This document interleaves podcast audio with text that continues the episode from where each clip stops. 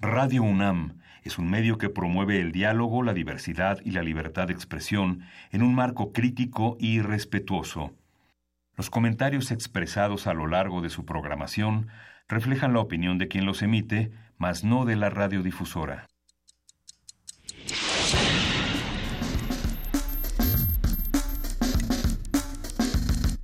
Primer movimiento. El mundo desde la universidad. Muy buenos días, son las 7 de la mañana con 5 minutos. Hoy ya es primero de noviembre y estamos aquí pues celebrando y recordando a todos los amigos de Primer Movimiento. ¿Cómo estás, queridísimo Miguel Ángel Quemain? Buenos días. Hola Luisa, buenos días. ¿Cómo va todo? Pues con un atentado muy, muy sangriento en Nueva York. Buenos días, Esa Juana Inés. es otra parte. Buenos días. Hola Juana Inés, ¿cómo estás? Bien, gracias. Justamente revisando las, las notas de Nueva York, como decías Miguel Ángel, eh, ¿qué sabemos hasta ahora? Pues no sabemos mucho, sabemos que es un joven de 29 años de Uzbekis- Uzbekistán, que ya declaró el presidente de Uzbekistán que está fuera de la eh, de, conocimiento de lo que sucede, pero al, al participar en las investigaciones es eh, un atentado que refieren que tiene que ver con el Estado Islámico. Es eh, un atentado que dejó cinco argentinos, una mujer belga y otros dos eh, jóvenes estadounidenses muertos. Hay una declaración de Trump en la que señala que ya no permitirá que una vez terminados los conflictos que Estados Unidos tenga con el mundo árabe, entrarán eh, a Estados Unidos, se endurecerá la política exterior aún más. Así es, ocho muertos, trece heridos en Manhattan, a tan solo dos cuadras de donde está la zona cero, donde Sí. se recuerda precisamente eh, los atentados previos en, en Manhattan. Es una situación difícil, sin embargo no dejemos que opaque todo lo que está ocurriendo en el resto del mundo y lo digo pensando en que eh, no tenemos de, de 100% claro si realmente es el Estado Islámico, si no lo es. Una vez más no, no podemos irnos completamente del lado de sí, los terroristas, esto, esto es así, es así. Eh, escuchaba en, la- en los análisis previos a- al día de hoy como muchos analistas decían, a ver, eh, si no se tiene pruebas de que sea el Estado Islámico nuevamente, y lo único que se tiene pruebas es que eh, estos asuntos de los lobos solitarios vienen a través de las redes sociales, ¿tendríamos que estar eh, controlando el contenido de redes sociales o no? Eh, yo creo que no, Eh, Pero- esa es una discusión. pero ahí hay un tema importante. Es un tema es un tema importante y es una discusión que sale y que tiene que salir eh, sistemáticamente. Eh, durante el día de hoy por yo creo que de diferentes maneras abordaremos este tema la necesidad de contar las cosas de hablar de las cosas de diferentes maneras. Eh, y si les parece por qué no nos van contando qué va a haber para que yo pueda seguir con mi con mi bonito tren de pensamiento Así es, querida Juanita. ¿Con qué arrancamos, Miguel Ángel? Vamos a tener a los autores de México Bizarro, un libro que escribieron Alejandro Rosas y Julio Patán Tobio. En, En realidad lo escribimos entre todos. Sí, lo escribimos entre todos. El bonito anecdotario de la vida mexicana. aunque ellos han reunido eh, la, la reflexión y la reescritura de todas estas historias de humor y historias tristes, pero con un sentido eh, irónico alrededor de, de nuestro país. Van a Vamos estar a- con nosotros aquí en la cabina. Ya están aquí, bueno, así como que adentro, adentro de la cabina, ¿no? Pero ya los vimos merodear muy cerca de, de aquí. Eh, quien ya se avecina a la cabina, bueno, ahorita les vamos a decir quién es. Eh, en activación física, el día de hoy vamos a hablar con el biólogo Cuauhtémoc Sánchez, director de Cultura Física de la UNAM, que habla sobre mitos y leyendas de ejercicios terroríficos. Vamos a ver a qué se refiere. Estará Va- bueno. Vamos a ver eh, la penalización del aborto en Coahuila. eh, se- nuevamente se penaliza el aborto en este estado del norte. Y vamos a tener el comentario de Lourdes Enríquez, quien es abogada y maestra en Filosofía del Derecho por la UNAM y es integrante del Seminario Permanente de Investigación del Centro de Investigación, Alteración y Exclusiones de la Facultad de Filosofía y Letras de la UNAM. En nuestra nota del día hablaremos de Xochimilco, esto con el comentario del maestro Martín Rosales, nativo de Xochimilco, que ha trabajado y vivido toda su vida entre las chinampas y trajineras, y bueno, eso le permitió llegar a ser maestro de la Normal Superior de México. Da clases de historia en secundaria en el pueblo de San Gregorio Atla- Atlapulco y nos va a estar contando de todo lo que se hace por allá. Sí. Y hoy te toca la poesía necesaria, Luisa. ¿Qué crees que según yo no? Que Sí, según yo, Juana sí. Inés te tiene preparada una sorpresa ¿Ah, para sí? todos nosotros. Ah, ok. Y lo estábamos platicando el día de ayer. Ah, sí, el poema Un- que nos ah, enseñó ayer, una ¿verdad? calavera Sí. por ahí. Ah. Eh, de hecho, que abrimos, Abrimos la invitación a que los radioescuchas que hacen comunidad con nosotros nos manden, por favor, calaveras para compartirlas en poesía necesaria. Recuerden que estamos en arroba P Movimiento, en diagonal Primer Movimiento UNAM y en el teléfono 55 36 43 39. Y si vamos escribiendo varias entre todos, pues ya las vamos. Vamos haciendo nuestro zompantli literario aquí en Primer Movimiento. Y vamos a conversar también sobre las candidaturas independientes. ¿Qué ha significado qué ha significado ese proceso de la candidatura independiente en el proceso electoral mexicano y lo vamos a conversar con el maestro Emilio Álvarez Icaza, él es coordinador del Consejo Nacional, promotor de la iniciativa Ahora. Y bueno, ha estado en todos lados. Habrá que preguntarle por todas sus, sus, hazañas que tiene últimamente. Va a estar interesante este programa. Quédense con nosotros de 7 a 10 de la mañana. Nos da muchísimo gusto darle la bienvenida nada más y nada menos que a Dulce Wet, jefa de la discoteca de Radio UNAM. ¿Cómo estás, querida Dulce? Buenos días. Muy buenos días. Pues muy bien. Este, estamos ya preparando el altar, las calaveritas. Eso. Este altar de abajo está precioso, pero no tiene ni una calaverita, ni un verso. Necesitamos ¿Cómo llenarla de versos. Llenan, pusimos algunos versos. Ya tiene como tres, tiene una ah, del bueno, señor Ruiz tres, Montaño. Pero tiene como 20 calaveras o 50. Dulce Wet se refiere a Dulce se refiere a la, a la, ofrenda que tenemos aquí en Adolfo Prieto 133 para que vengan a visitarla si, si tienen ganas y andan por el barrio. Exacto, y además este si tienen un poquito de pues creatividad con las palabras, échele un poquito a esos versos, ¿no? Bueno, pues un día como hoy, seguimos en las efemérides como último plato musical, pero bueno, son cinco, eh, cinco recordatorios. Hoy, primero de noviembre, pero de 1968, hace 49 años, nació George Harrison, integrante de los Beatles. Yeah. Y presentó su primer álbum en solitario, el Wonderwall Music, editado por Apple Records. Harrison eh, murió el 29 de noviembre, o sea, muy, del 2001, guitarrista, cantautor, productor inglés, al caso la fama internacional por los Beatles y lo, sobre todo lo refrescó porque trajo muchos instrumentos de la India y toda la corriente hindú, ¿no? y aunque John Lennon y Paul McCartney eran los que pues hacían como la mayoría de los de las piezas desde 1965 cada álbum contenía al menos dos composiciones de Harrison, ¿no? Entonces, bueno, Within You, Without You. ¿Es tu Beatle favorito? Here Comes the Sun. y Something, por ejemplo, es una última de las cuales fue una canción muy, muy, muy querida. Ahora vamos a escuchar Wawa que es una canción de George Harrison lanzada en el álbum triple All Think Most Past de 1970. Esta canción la escribió Harrison cuando se estaba deshaciendo ya el grupo porque Paul McCartney pues lo criticaba bastante Así él como es. guitarrista y lo, lo, eh, lo le, le, le, pedía mucho. Y por otro lado estaba peleando Yoko quería ser la líder casi del grupo entonces como estaba de alguna forma este desintegrándose la banda pero pues para Harrison esto fue una declaración de libertad, pues All Things Must Pass, el álbum se llama así y la canción es como Harrison llorando, el guau guau. bueno, también un día como hoy, primero de noviembre, pero de 1902, hace 115 años, nació el director de orquesta alemán, Eugen Jochum. Uh -huh. Él, sobre todo, fue muy querido por sus interpretaciones de Bruckner y Wagner. Y a mí lo que me impresiona mucho de este gran director es que, bueno, con todo y el régimen nazi, pues este interpretaba a Hindemith, interpretaba a Stravinsky y por ello, bueno, no vamos a poner a esos dos, pero sí vamos a poner a Bruckner, que es uno de sus mayores este logros, digamos, en cuanto a musicalidad, y escucharemos el tercer movimiento de la Sinfonía número 4 romántica. Bueno, pues Bruckner, ahí verán muchísimas fechas, 1874 uh -huh. la empezó a componer, pero luego la revisó en, mil, en 1878 a 1980 y la volvió a revisar en 1887 y entre 1987 y 88 ya quedó la versión definitiva, ¿no?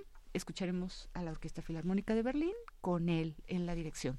También un día como hoy, pero de 1923, hace 84 años, nació la soprano española Victoria de Los Ángeles. Ella fue, bueno, una recitante lírica muy, muy este, sí. talentosa, digamos porque pues empezó a estudiar música muy joven y en el Conservatorio de Barcelona se echó la carrera en tres años. A los 18 ya era, este, pues ya era solista Y entonces de, con ella vamos a escuchar la canción del amor dolido, del amor brujo, una composición de Manuel de Falla, escrita en 1915 con la Orquesta Filarmonía y Carlo María Giulini en la dirección. Y pues hoy celebramos la fiesta de todos los santos que tuvieron una vida ejemplar, así como de todos los niños difuntos. Y por eso vamos a poner las Kinder Totenlieder, que son las canciones sobre los niños muertos, un ciclo de canciones que escribió Mahler en 1904 para voz y orquesta. Los poemas son de Friedrich Ruckert. Ruckert los escribió, fueron 428 poemas que escribió entre 1833 y 1834, pues en, una, en un gran alarido, yo diría, de dolor, pues de, eh, hubo escarlatina y murieron dos de sus hijos. Y de estos 428 poemas de Ruckert, Mahler escogió cinco. También él perdió a sus hijas, también le estaba muy dolido. Y de alguna manera, pues este, esto refleja mucho el, el espíritu de Mahler, la mezcla de sentimientos de angustia, de reanimación de la fantasía de los niños en muchos momentos y también de resignación, ¿no? Y bueno, pues yo creo que nos hace bien escuchar a Mahler también a nosotros en estos días. Escucharemos la última de las canciones que encima dice con este clima de las canciones para los niños muertos con Dietrich Fischer Dieskau, el bajo barítono maravilloso y la Orquesta Filarmónica de Berlín con Karl Böhm. Y por último, por esta celebración prehispánica que honra a los difuntos el 2 de noviembre, pero que comienza desde hoy, porque la Iglesia Católica pues tuvo a bien poner el día de Todos los Santos y el junto juntito al día de todos los difuntos porque pues los prehispánicos eran increíbles, este hacían un mes y una semana, un día era para los eh, fallecidos de una forma, los fallecidos de otra forma, en fin, ¿no? Entonces, bueno, desde hoy son los fallecidos este, inocentemente, por eso son los niños, y entonces escucharemos un, música tradicional de Guerrero. El álbum se llama La muerte en la música y la danza. Y entonces Flores de Mayo son para el Día de Muerto de los nahuas de Tamixtlahuanca. Tlamixtlahuacán. Es, es, es, mejor, el, el, acento está en la última, ¿no? Son dos, Margarita Vázquez Ramos y Moisés Vázquez Moreno en el violín y ella en la guitarra y la voz. Entonces un poquito de música tradicional, algo de música clásica. Bueno, Harrison, para empezar, con su guagua, su, su lloriqueo de que todas las cosas van a pasar. Muchísimas gracias, eh, Dulce Wet, por esta curaduría. Un gran abrazo. Muchísimas gracias por estas conversaciones semanales. Y bueno, seguiremos conversando fuera del aire tanto tiempo como nos lo permitas. Claro que sí, con mucho gusto. Gracias, querida Dulce. Un verdadero placer. Guau, guau.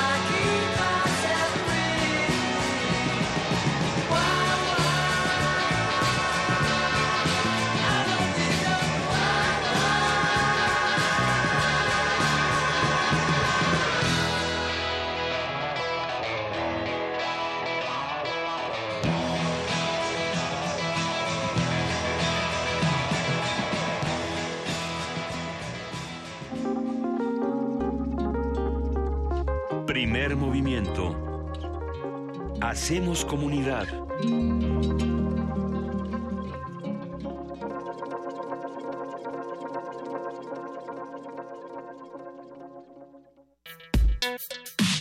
Miércoles de lectura. México Bizarro es un libro que contiene breves e irreverentes anécdotas sobre distintos hechos históricos de diferentes etapas de la historia nacional que escritas con acidez y humor retratan la realidad de México.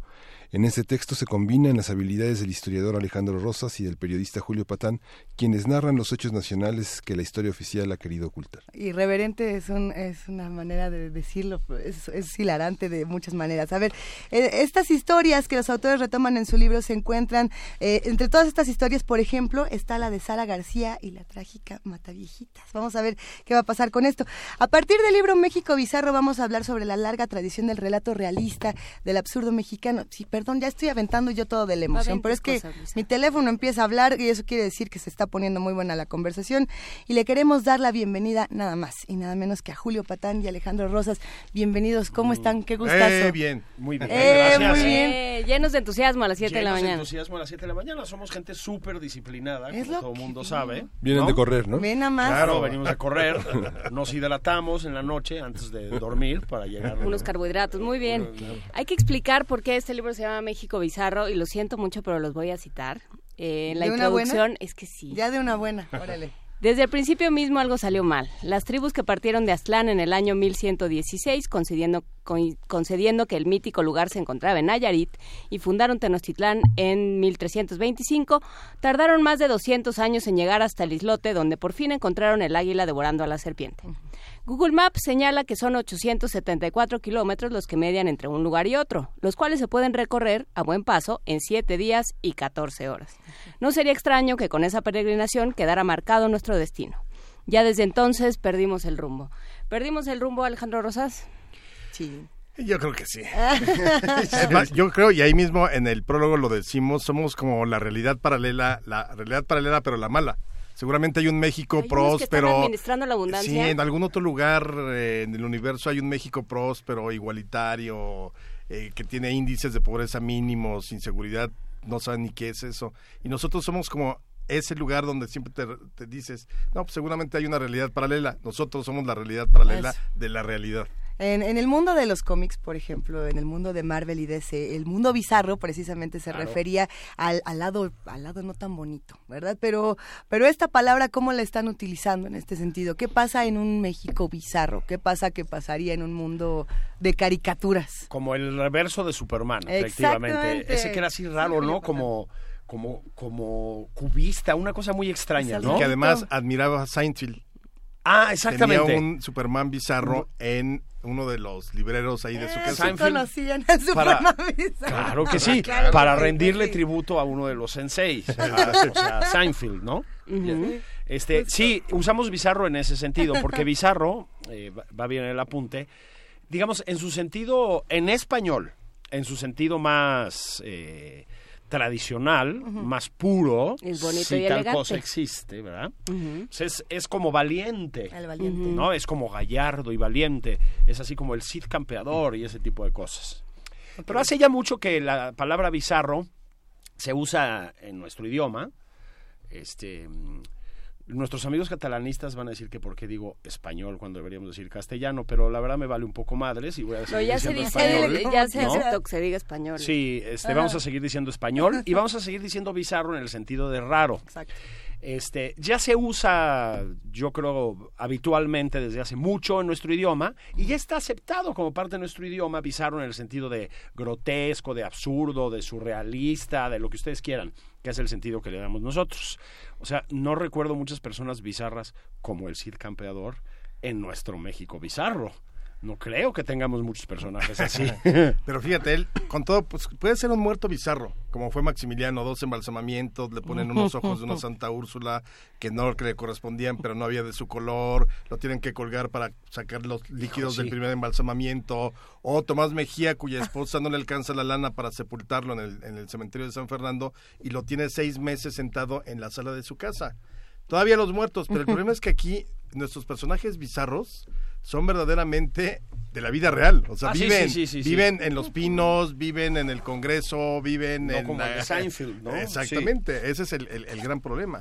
Entonces, nosotros hemos diferenciado mucho a partir de ahora que estamos en, en plena gira bizarra eh, por todos lados. The Bizarre Que una cosa Tour, es... me gusta. Oye, bien. que hay una gran diferencia entre las cosas bizarras. Por ejemplo, Sara García, realmente si se saca los dientes o se rompe una pierna porque quiere, pues ese es asunto de ella, ¿no? Realmente a mí no me afecta, gracias. Tuvimos una abuelita del cine nacional, se lo agradezco. Besos a donde quiera que Claro, donde quiera que esté Sarita esté. García. Ahí no impacta. Se me Pero, por una ejemplo, de chocolate caliente, mano. pero imagínate, ándale. Eh, Esas meriendas chocolate que de invitan abuelita, a la claro. diabetes, como dice en el libro. Es que sí, ¿no? Exacto, que era un shot de... Mandarriazo de chocolate, lo Exacto, llaman. de azúcar. Pero, ¿qué, ¿qué sucede con lo otro? O sea, nuestra clase política es absolutamente bizarra. Y el problema es que ahí sí, cuando encontramos estas historias bizarras de la clase política, te das cuenta de que el país que tenemos es en buena medida lo que tenemos gracias a estos personajes que no tienen límites. Bueno, a ver, tú vas viendo la prensa todos los días, leyendo la prensa en el sentido literal, ¿no? De periódico, viendo la televisión, viendo redes sociales, y se sigue alimentando, iba a decir, un posible volumen 2, no, ya vamos como por el 3. Yo creo que el primer capítulo lo escribió ayer Félix Salgado, que es parte de la honestidad valiente y de la República Amorosa de Andrés Manuel López Obrador, y al que vimos sellado de pedo, tratando de golpear a una mujer policía. Digamos, esa es la regeneración eh, nacional, ¿no? Entonces, si esa es la regeneración nacional, ¿cuál no es la regeneración nacional? Se siguen sumando capítulos al posible volumen 3. A propósito, digámosle a Gabriel Sandoval, el editor, que se saque una lana con, las, eh, con el adelanto del volumen 3, ¿no?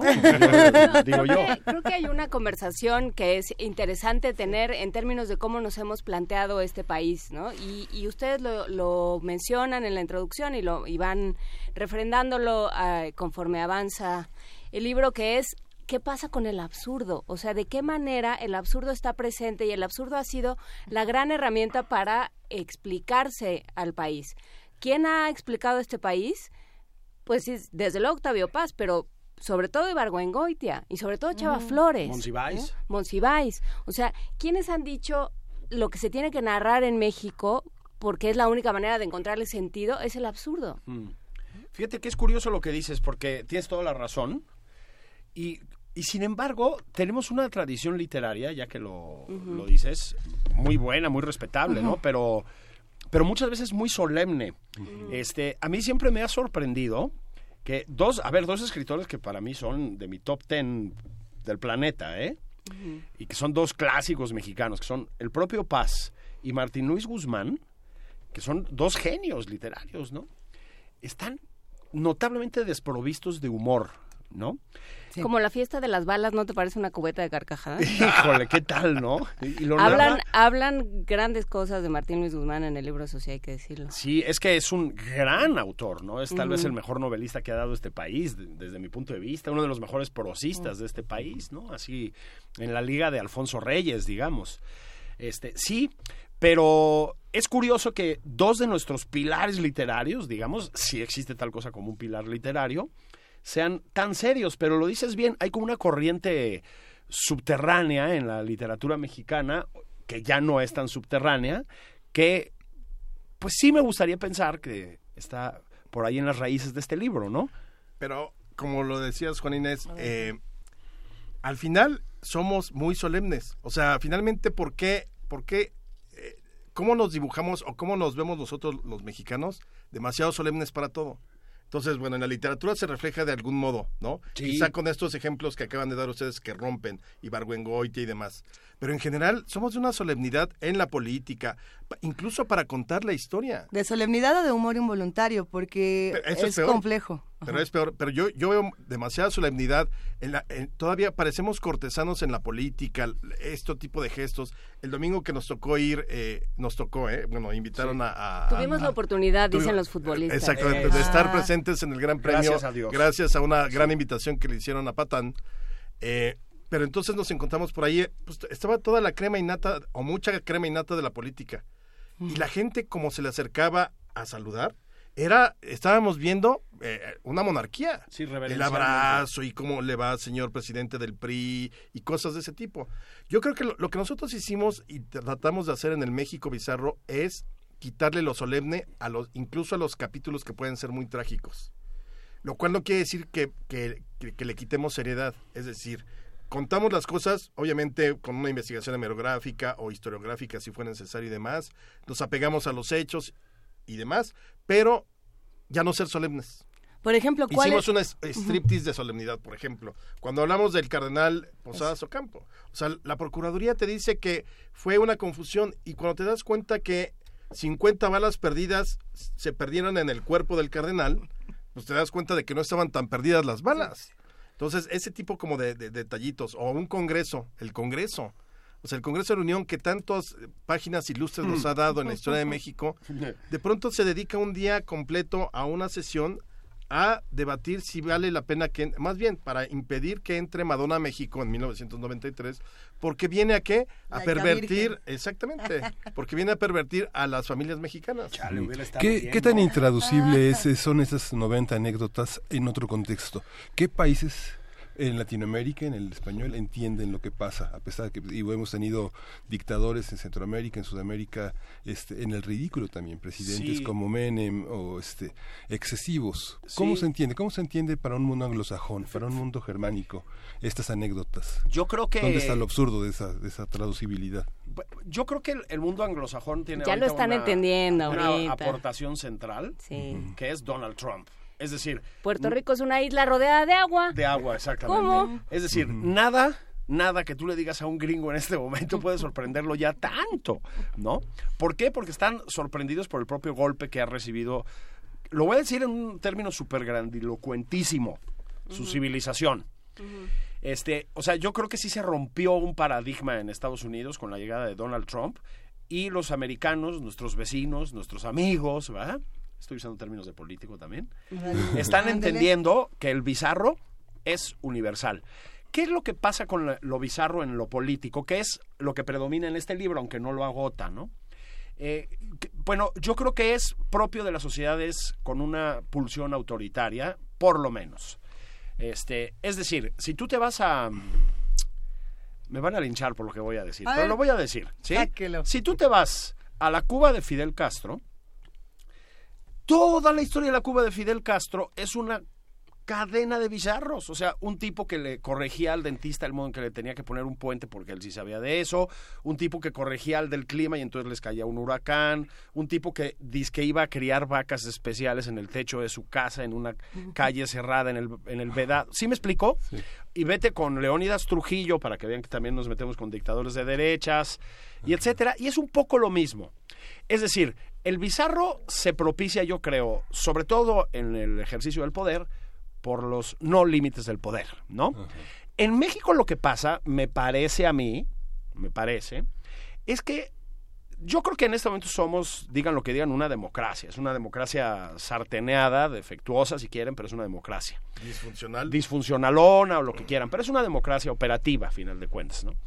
Pero yo creo que el siglo XX mexicano, en gran parte, es una especie de mestizaje o de puesta en escena, no sé cómo llamarlo. O sea, una mezcla, digamos, de prácticas semidemocráticas y, y prácticas autoritarias hasta cierto punto, pero tampoco dictatoriales, digamos. Y creo que este, que es un libro muy anclado en el siglo XX, aunque no nada más, está impregnado de ese espíritu del siglo XX, es decir, no un dictador como Leónidas Trujillo, que podía ser un disparate de ese tipo, pero sí pues un, un cacique local a lo Gonzalo N. Santos, que era como una especie de señor feudal. Entonces creo que hay algo peculiar en el bizarro mexicano por esa especie de camino intermedio, ¿no? Claro, de hecho no hay ningún país que se salve de tener cosas bizarras. Imagínate por un momento lo que podría sacar de con Putin en Rusia. O sea, ha de ser perlas ahí maravillosas. Yo siempre pensé cuando vi a Trump ya llegar a la presidencia que él se había fogueado en el PRI. O sea, para mí sería el perfecto presidente mexicano por cómo se han comportado los presidentes mexicanos. Por eso están tan sorprendidos los gringos. Peor que Fox. Infinitamente. Híjole, ¿sabes qué? El No, problema sí. es que Fox al final no tenía tanto poder. Eh, El problema acá sí es que tiene demasiado poder. No, y Fox yo creo que no tenía una pulsión autoritaria, o sea, yo creo que fue... Era una bestia, perdón la expresión. No, sí, sí, sí. Yo creo que, yo creo que, yo creo que fue un presidente muy disfuncional, pero no tenía una pulsión autoritaria que sí tiene Trump, ¿eh? O sea, el apelativo de fascista a Trump sí le queda. Sí. Pero, creo. pero ¿sabes qué? Yo agregaría, aquí en México, ¿por qué tenemos esta clase política tan bizarra? Porque nadie les dice nada, porque todo lo pueden. Entonces tiene que ver con los elementos presentes en la construcción del sistema político mexicano de la segunda mitad del siglo XX. La impunidad. Que es el autoritarismo, la impunidad, la corrupción y la, y la simulación. Entonces, hoy sigue, o sea, ¿por qué pueden ir por un senador al campo Marte en pleno torneo mundial de tiro con arco y bajar un helicóptero? Porque pueden. Porque nadie les va a decir nada. Y eso es una cosa totalmente bizarra. ¿Por qué puedes tú, eh, como presidente, o sea, un debate presidencial con una institución que, que, que, que de pronto parece que, que se derrumba, que es el, el IN- hoy INE, en aquel entonces el IFE, y, no cuidan el asunto de un debate presidencial. No era, no era, no era el, el- el debate de la asociación de alumnos o del jefe de grupo. Era el debate presidencial del 12. ¿Y quién gana? La edecán del IFE. Es increíble, o sea, increíble porque era un debate donde está hoy el, donde estaba hoy el hoy presidente de México y estaba López Obrador y Josefina y de- ese tipo de cosas no tendrían que suceder, pero suceden ¿por qué? Porque te aseguro que a nadie corrieron, eso es para correr a alguien. Es decir, ¿por qué contratas una edecán?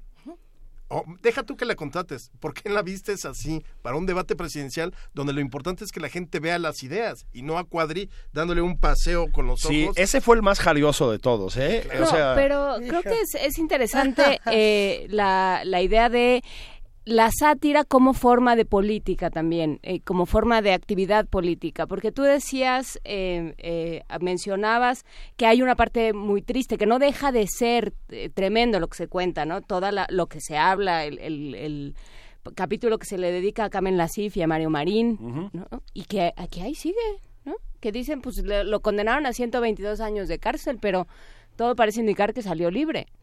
Y no pasa nada. Entonces, ¿qué pasa con la sátira? Pensando e- en Chava Flores, pensando en Posada, pensando en la tradición satírica española, que, que de ahí viene también, ¿no? O sea, esta idea de al poder no se le puede, el, el poder no se regula a sí mismo, entonces tenemos que, que regularlo desde abajo. ¿Cómo funciona eso? y yo creo que regularlo desde abajo, o no sé si regularlo o por lo menos ajustar cuentas con él, porque regularlo es muy difícil, otra vez, pero creo que la sátira tiene mucho de ajuste de cuentas, pero sobre todo creo que tiene mucho de...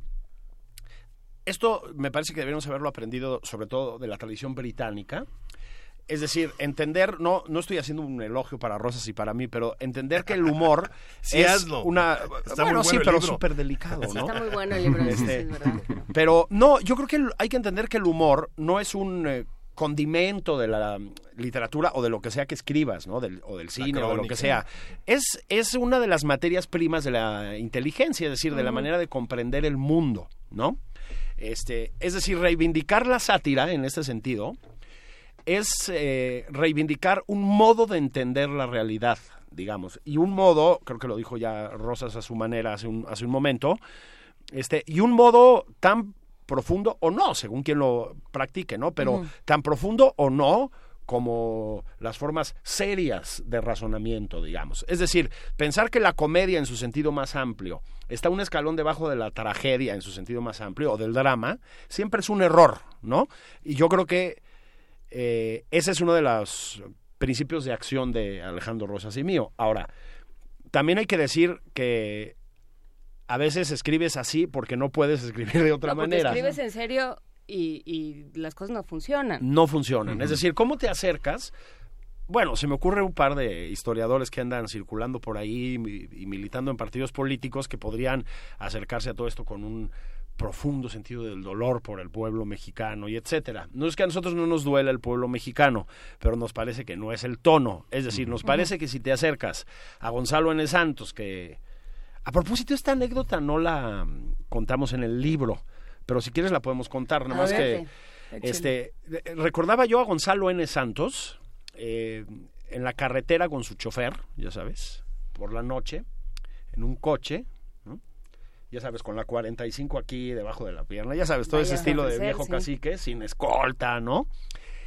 Entonces, este, y le dice a su chofer que se pare porque tiene que orinar, ¿no? En la orilla de la carretera. Entonces se baja y cuando está en eso, ya saben, típico así del campo, empieza a ladrar un perro por ahí que lo escuchó, ¿no? Ya saben, el perro de rancho, así. Y después de ese perro empieza a ladrar otro y otro por allá, ya saben, que se hacen eco, ¿no? Y Santos se voltea con su chofer y le dice, mira, cabrón, así funciona la política. Dice, el único pendejo que sabe por qué ladra es el primero. Bueno, eso, a ese tipo de anécdotas, ¿cómo te acercas si no es con un poco hay, una hay- hay una, hay sonrisita, una ¿no? parte, digo, Luisa me parece que hizo, hizo una, una- un apunte clave. El humor involuntario es eso que alguien hace legible en el ridículo de otro. Entonces, esa parte, ¿cuáles son los puntos de legibilidad de todas estas anécdotas? Unos desde la ley, otros desde que son distintos, otros desde que son la oposición. ¿Cómo armaron esto desde ese punto de vista? ¿Quién le parece ridículo a quién? ¿Desde qué orden? No, no, no hay una intencionalidad, digamos, de vamos a ridiculizar a uno u otro, sino yo creo que las propias historias se Son van dando. ridículas, ajá. Y de hecho, la manera en como nosotros llegamos a este índice fue una manera muy bizarra. Teníamos muchos whiskies encima en la casa de Julio. Y de hecho el libro surgió así, con Whisky muchos de buena whisky. calidad, eso sí. sí, hay que decir. Hay que. Escocés, single sí, malt, no. etcétera. Estábamos en su casa y típico que pues cuando agarras, no sé, cierto ambiente, empiezas, no sé si les pasa Se te así. ocurre un libro. Es que, ¿qué- No, qué no, pasa es la primera vez, es la primera vez que eso resulta. Entonces A mí vamos a tener que pasado, sí, ¿eh? vamos a tener que repetir. No, estábamos típico que empiezas a típico, ¿eh? Que empiezas a, a- a aco- a acomodar el, eh, el mundo y hablar de México y, y empezamos así como a acordarnos de cosas chistosas y curiosamente esa noche estaba con nosotros otro muy buen whiskero como es Gabriel Sandoval, nuestro editor, y nos dijo, huevones, porque es chileno, huevones, ahí hay un libro. Huevón, hay un libro ahí. Sí. Así, tal cual. Puta, huevón. Sí. Exacto, puta, huevón. Exactamente.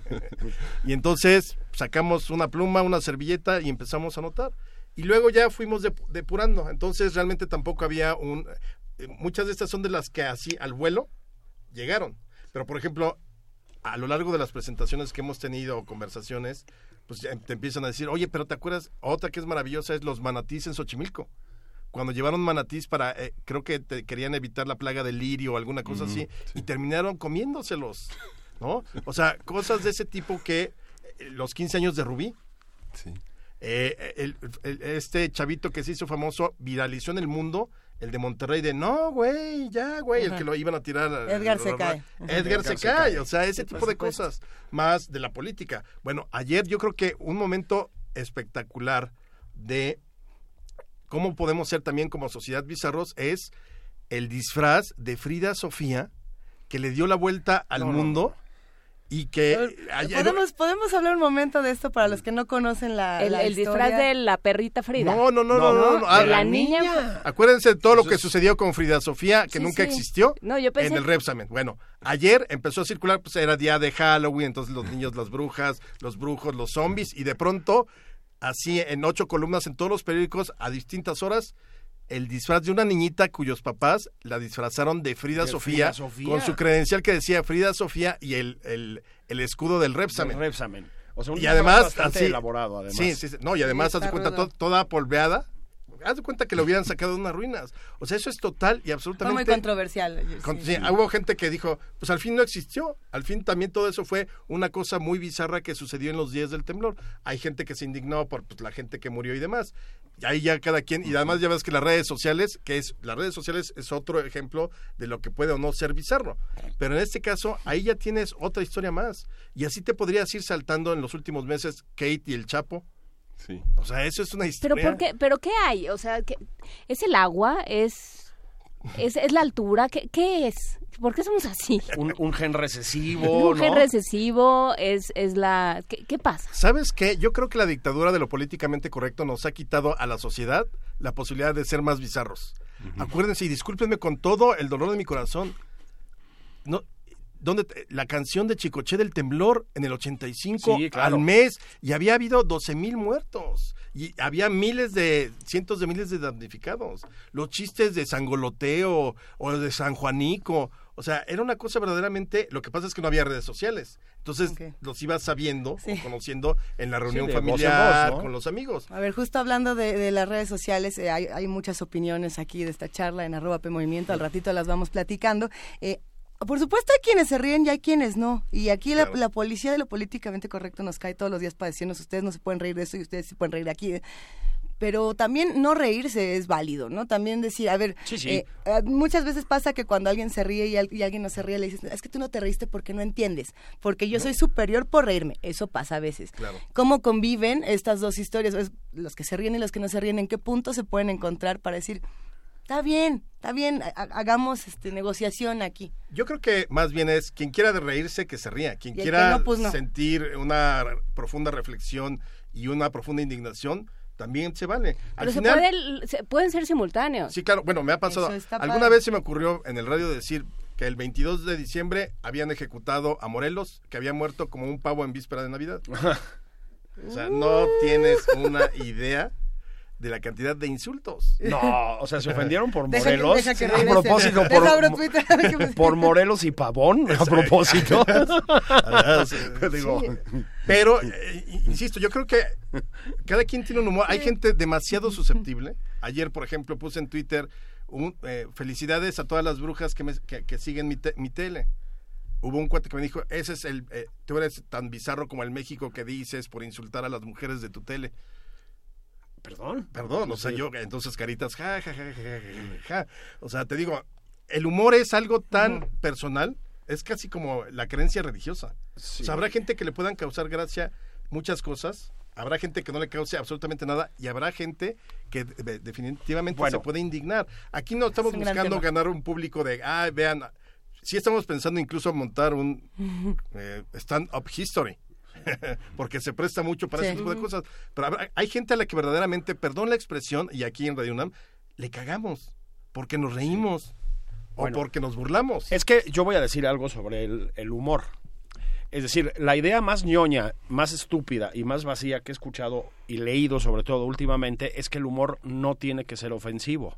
No, el humor tiene que ser ofensivo. Venimos de, la- de Es hablar de la sátira. Claro, De es decir, el humor, no, bueno, no tiene que ser ofensivo. Hay un, hay un humor que no es ofensivo y que es eficaz también, ¿no? El humor es ofensivo por naturaleza. Es decir, el carnaval, ¿sí? Y la comedia griega, y Shakespeare, que era un pasado de lanza, ¿sí? Y síganle sumando, y Bernard Shaw, ¿sí? Y las comedias de Billy Wilder, y Buster Keaton, son Seinfeld. ofensivos. Seinfeld. Es absolutamente... El, hu- el humor está diseñado para es. eso. El, el humor está diseñado para pegarte, digamos, y obligarte, o no, no, sé, no sé si moverte a una reflexión, pero suele tener ese sentido, moverte a una reflexión desde una especie de agresión, digámoslo. Y es necesario, ¿eh? Es necesario desde muchos puntos de vista. Es necesario para resistirte a las presiones de las redes sociales, para resistirte a las presiones del poder político, para resistir la propia vida, El pues. problema es que eh, al humor, nos neguemos al humor por miedo. Sí, ¿no? yo creo que sí. Yo creo que ese es el, el gran problema. Decir, es que me da miedo, es que no sé qué va a pasar, es que eh, no sé eh, qué me van a decir, ¿no? Y entonces de esa manera no, no me voy a reír porque, porque quién sabe qué vaya a pasar, ¿no? O sea, que de pronto haya este miedo al otro, haya este miedo a la... a- a- a desacralizar lo sagrado y entonces eh, todo se vuelve más complicado. Creo que hay, hay una, una serie de reflexiones que van mucho más allá de, de, este, de aquello que nos podamos encontrar y que nos pueda parecer absurdo y, y divertido. Digamos, creo que, creo que por todos los frentes se puede, se puede reflexionar sobre este país y que el humor y la reflexión, la risa y la reflexión no están peleados de ninguna forma. No, Tú hablaste no. de Shakespeare, este, está por supuesto toda la sátira, está el Periquillo Sarmiento, está toda nuestra tradición que lo que nos Juan dice Ruiz de Alarcón. Juan Ruiz de Alarcón, la Sí. verdad sospechosa, todo esto lo que nos dice es uno puede, nada impide que yo me ría mientras digo la verdad o mientras reflexiono sobre aquello que está sucediendo. ¿no? Yo creo que nos volvimos, cuando nos volvimos cortesanos, que fue prácticamente, digamos, del porfiriato para acá, ya en un sentido republicano cortesano, aunque parezca una contradicción. Una contradicción, Creo ajá. que ahí perdimos este sentido del humor o la posibilidad de ser autocríticos incluso a través de la sátira o de la comedia o de la broma o de la risa.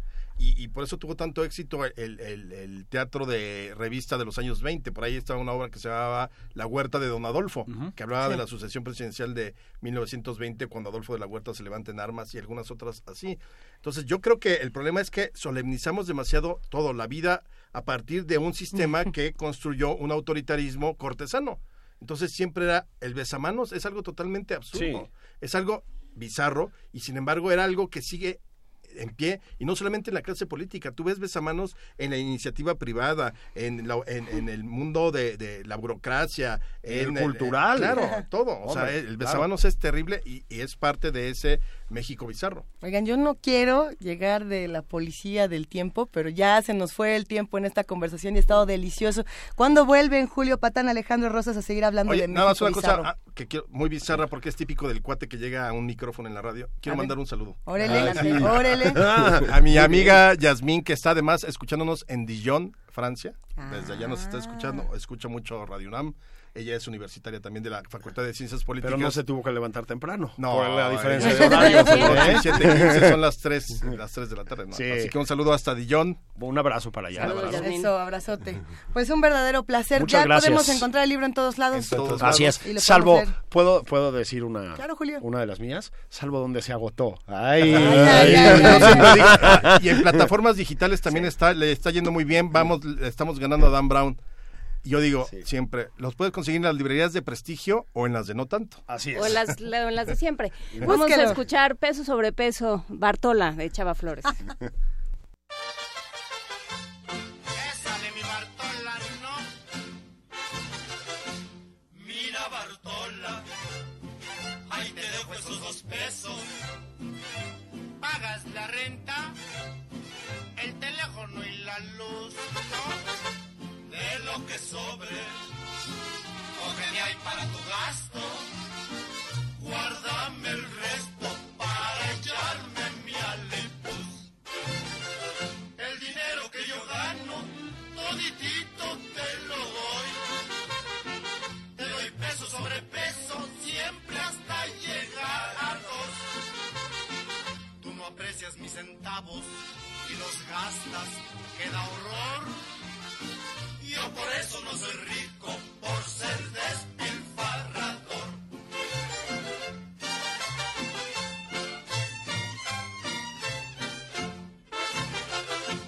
Mira Bartola, ahí te dejo esos dos pesos. Y ya me oyó, ¿eh? Paga la renta, el teléfono y la luz. De lo que sobre. Coge de ahí para tu gasto. Guárdeme el resto para echarme mi alipuz. Si te alcanza para la criada, pues le pagas de un jalón. Tienes peso sobre peso, aunque no pasen de dos. Guárdate algo para mañana, que hay que ser conservador. Ya verás cómo te ahorras a un abrigo. Mira Bartola. Primer movimiento.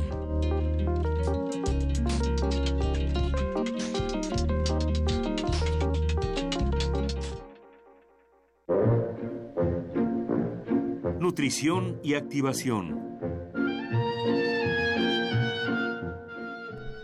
Y entonces había un risco ahí tenebroso en el que teníamos que trepar todos y de pronto como que nos íbamos a caer, pero teníamos que tener la fuerza para sostenernos porque estos ejercicios terroríficos nos tenían que ayudar, queridísimo biólogo Cuauhtémoc Sánchez, ¿cómo estás?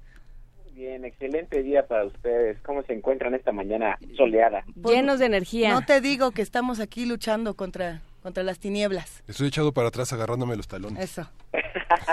excelente. Oye, pues qué bueno que inmediatamente sientan sientan la entrada del programa y se empiecen a activar físicamente. Qué gusto escucharlos Ya nuevamente. estamos. Perfecto. Cuéntanos, querido Cuauhtémoc. Pues mira, el día de hoy vamos a platicar un poquito de mitos y leyendas sobre algunos ejercicios del terror. Algunos ejercicios que tienen que tienen una connotación que puede ser eh, descrita como peligrosa, que la gente puede considerar que en exceso son buenos o que eh, simplemente al hacerlos mal se convierten en ejercicios terroríficos que nos traducen que nos traducen alguna lesión o algún mal. Por ejemplo, si ustedes tienen la opción de elegir la comodidad de correr en una caminadora en casa o de salir al jardín a correr, ¿qué elegirían? Depende. ¿Cuál consideran que es menos riesgosa? Depende, bueno, a ver, las condiciones de mi jardín y las condiciones de la caminadora, pero sin duda siempre es mejor salir a la calle y, y echarse una carrerita, ¿no? Algunos dicen que es mejor en, no, ya no sé. En caminadora ya me dio te nervio. lastimas menos, ¿no? Ya me asusta. Ya no sé qué decir. ¿Cuál es, cuál es mejor, Cuauhtémoc? Bueno, pues efectivamente hay muchas hay muchos condicionantes, A pero ver. sin embargo, cuando estamos hablando de prevenir lesiones en las rodillas y de mejorar nuestra condición física y nuestro tranco, etcétera, etcétera, siempre va a ser recomendable utilizar un espacio al aire libre. Pues sí. Porque la caminadora, si bien es cierto, pues tiene un diseño particular para poder permitir esto. Yo considero de manera particular que la caminadora no debe utilizarse más allá de eh, una condición eh, ocasional, si se puede elegir entre correr al aire libre o correr en un espacio abierto. Porque las rodillas tienen menos castigo, no es el mismo, no es el mismo golpeteo sobre la misma superficie y eso nos ayuda a prevenir lesiones que a la larga pueden eh, pues, eh, de- de representar el alejarnos del ejercicio. Además de que, bueno, cuando uno corre al aire libre tiene, aunque en casa pueda haber una, una circulación de aire adecuada, siempre al aire libre va a ser un poco mejor, porque se encuentra uno con eh, el aire corriendo, el aire fresco, el aire diferente al que se tiene encerrado en casa, la temperatura cambia también, etcétera, etcétera. No significa que no se puede hacer en casa, simplemente que no hay que exagerar, que si se puede elegir el momento de salir a correr, es preferible hacerlo, salir a correr. Además de los obstáculos que nos presenta el terreno en aire libre y que pueden ser eh, salvables de alguna manera sometiendo nuestro nuestra mente y nuestro esfuerzo a otro tipo de, de, de prueba, pues es mejor hacerlo siempre eh, con precaución, ¿verdad? En las aceras, de, en las, en las ejercicios. aceras de tartán que tenemos en la Ciudad de México. Eh, fíjate que hay espacios en donde, por ejemplo, ni siquiera se requiere un tartán. Hay muchos parques públicos que tienen simplemente arcilla, como para delimitar la zona de correr. Y aunque pueden ser, la gente diría, es que es corto. Pues sí, pero también es, es menos aburrido que la monotonía. A lo mejor si por espacio colocamos nuestra nuestra caminadora frente a la pared, bueno, pues es menos monótono que ver la pared enfrente, ¿no? Entonces, de alguna manera puede servirnos para amortiguar un poco el daño en las rodillas, tobillos, etcétera, etcétera, y con ello, pues mejorar nuestra condición. Entonces, eh, no siempre y definitivamente, si pueden elegir, mejor escojan salir a correr. Ese sería uno de los primeros ejemplos. Bien. Tenemos otros como la famosa sentadilla. Hay mucha gente que utiliza la sentadilla como un ejercicio básico de todas sus rutinas. Sin embargo, hay límites para ejecutar una buena sentadilla y esto lo marca la rodilla. No deberíamos de tratar de exceder 90 grados máximo en la parte de atrás de la rodilla cuando descendemos la cadera. Es algo que hemos practicado o bien que la nuestra rodilla no rebase la punta del pie cuando descendemos. Y esto es para prevenir una hiperextensión en las articulaciones de la rodilla que con el paso del tiempo puede provocar desgaste. Asimismo, en esta misma posición, pues cuidar el peso que nos colocamos, eh, ya sea en las manos, hay gente que le gusta mucho la barra y la coloca sobre la nuca, y entonces van hasta el fondo, y quien recibe toda esta carga es la espalda baja o la espalda media si nos hacemos para adelante. Y se pone en riesgo, obviamente, la espalda, y esto pues nos puede producir un dolor terrorífico, literalmente. Entonces hay que tener cuidado con estas, con este tipo de ejercicios. Otro tipo de ejercicio que nos puede provocar pues dolores terribles o molestias increíbles a lo paso del tiempo son aquellos que tienen que ver con las articulaciones libres como por ejemplo el hombro y que llevamos a una hiperextensión del hombro para tratar de hacer un movimiento extraño, anómalo o forzar algún pequeño trabajo en él. Por ejemplo, cuando hacemos el press tanasnuka, es decir, el movimiento de subir y bajar, eh, sosteniendo peso sobre la nuca o sosteniendo el peso detrás de los hombros, hay muchas probabilidades de que nosotros forcemos el movimiento, por eso se tiene que hacer de manera muy cuidada este tipo de movimientos para evitar que el peso que nos lleve hacia atrás o que nos lleve hacia fuera de las articulaciones Sí. pueda lastimar las articulaciones más que fortalecerlas o lastimar el músculo más que fortalecer el músculo. No sé si en este ejercicio soy un poquito claro a, a, a cuál me refiero. Ok, más o menos. Aquí estamos intentando hacerlo, pero no estamos tan seguros de si lo hicimos bien o no. Hagan de cuenta que se colocan un palito so- de escoba sobre sobre sus manos, pero lo llevan detrás de la cabeza, como si fueran a cargar las dos cubetitas de agua. Pero en lugar de hacer esto, ustedes eh, sentados o parados estiran los brazos hacia arriba tratando de levantar el palo y descenderlo sobre la nuca. Y Venga. entonces las repeticiones continuas de este ejercicio con un gran peso lastiman la parte frontal del hombro. Es muy probable que se siente un pequeño pi- eh, piquetito, etcétera, pero este este piquetito es una señal de alerta.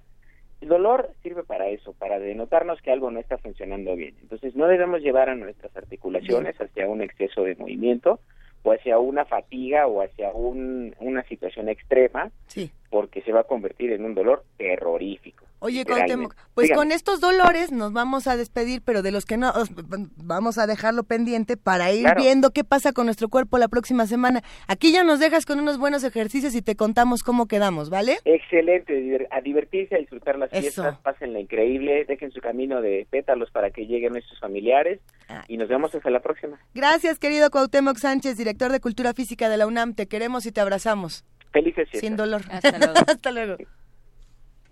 Pausa y volvemos.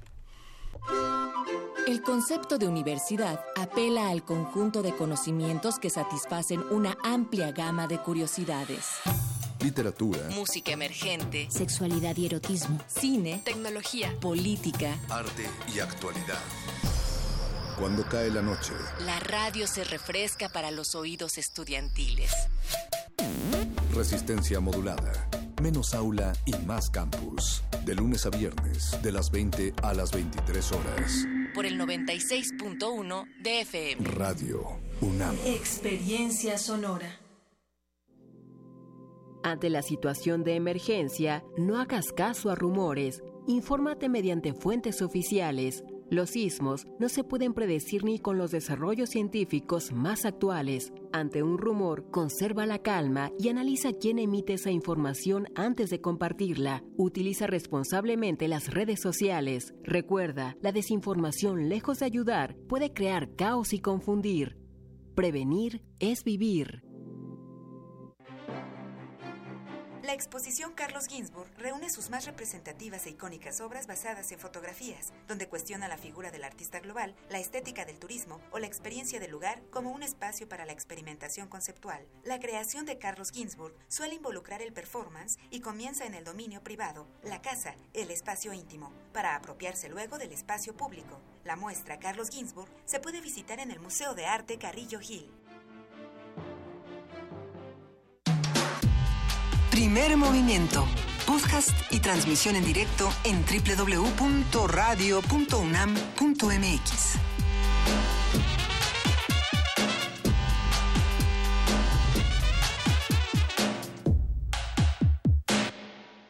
Y sí, ya son las 8 de la mañana con 4 minutos. ¿Quién vio ese brinco tan espectacular que me acabo de... Se vio en la pantalla rapidísimo. ¿Se como vio un en la fantasma pantalla? que pasaba de negro. Padre. Eh. Buenos días, querido Miguel Ángel Quemain, ¿cómo estás? Hola, Lisa, buenos días. Buenos días a todos los radioescuchas de Radio UNAM y de TV UNAM. Buenos días, Juana Inés Esa. ¿Cómo están? Buenos días. Ahí vamos, ahí vamos con un programa que ha estado muy movido. Eh, a todos los que nos acaban de sintonizar en el canal 20 o en el 120 o en www.tv.unam.mx, les contamos que en la hora pasada estuvimos hablando de este libro. Ahí les va. A ver.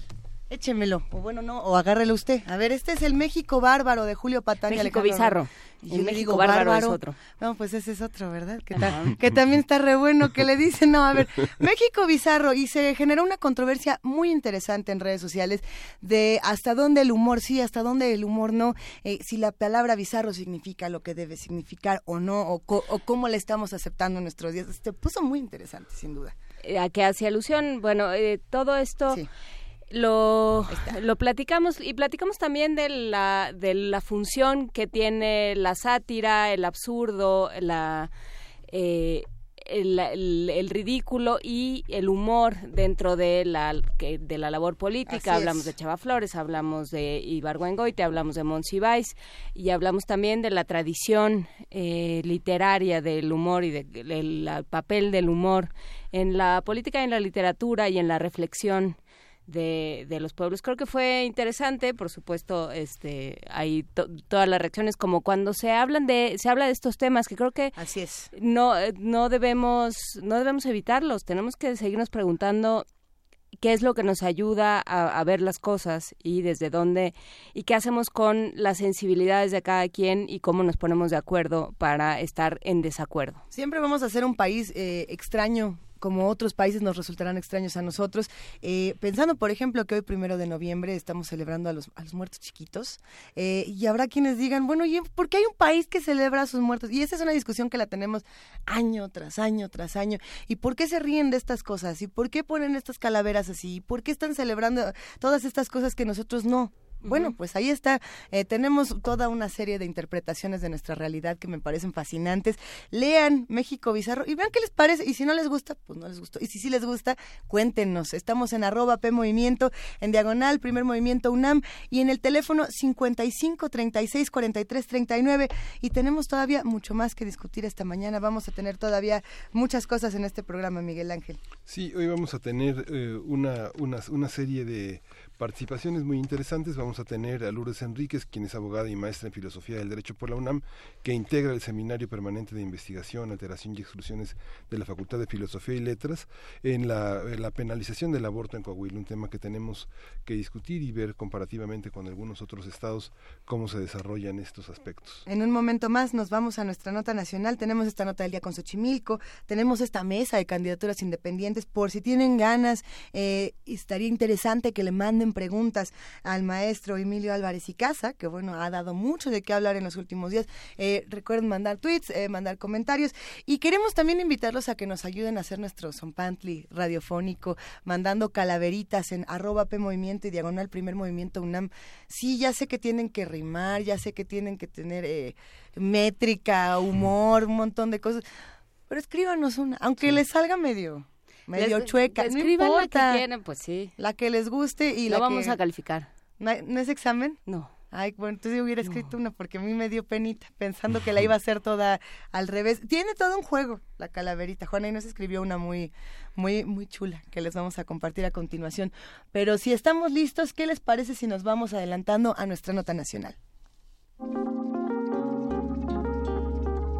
Primer movimiento. Hacemos comunidad.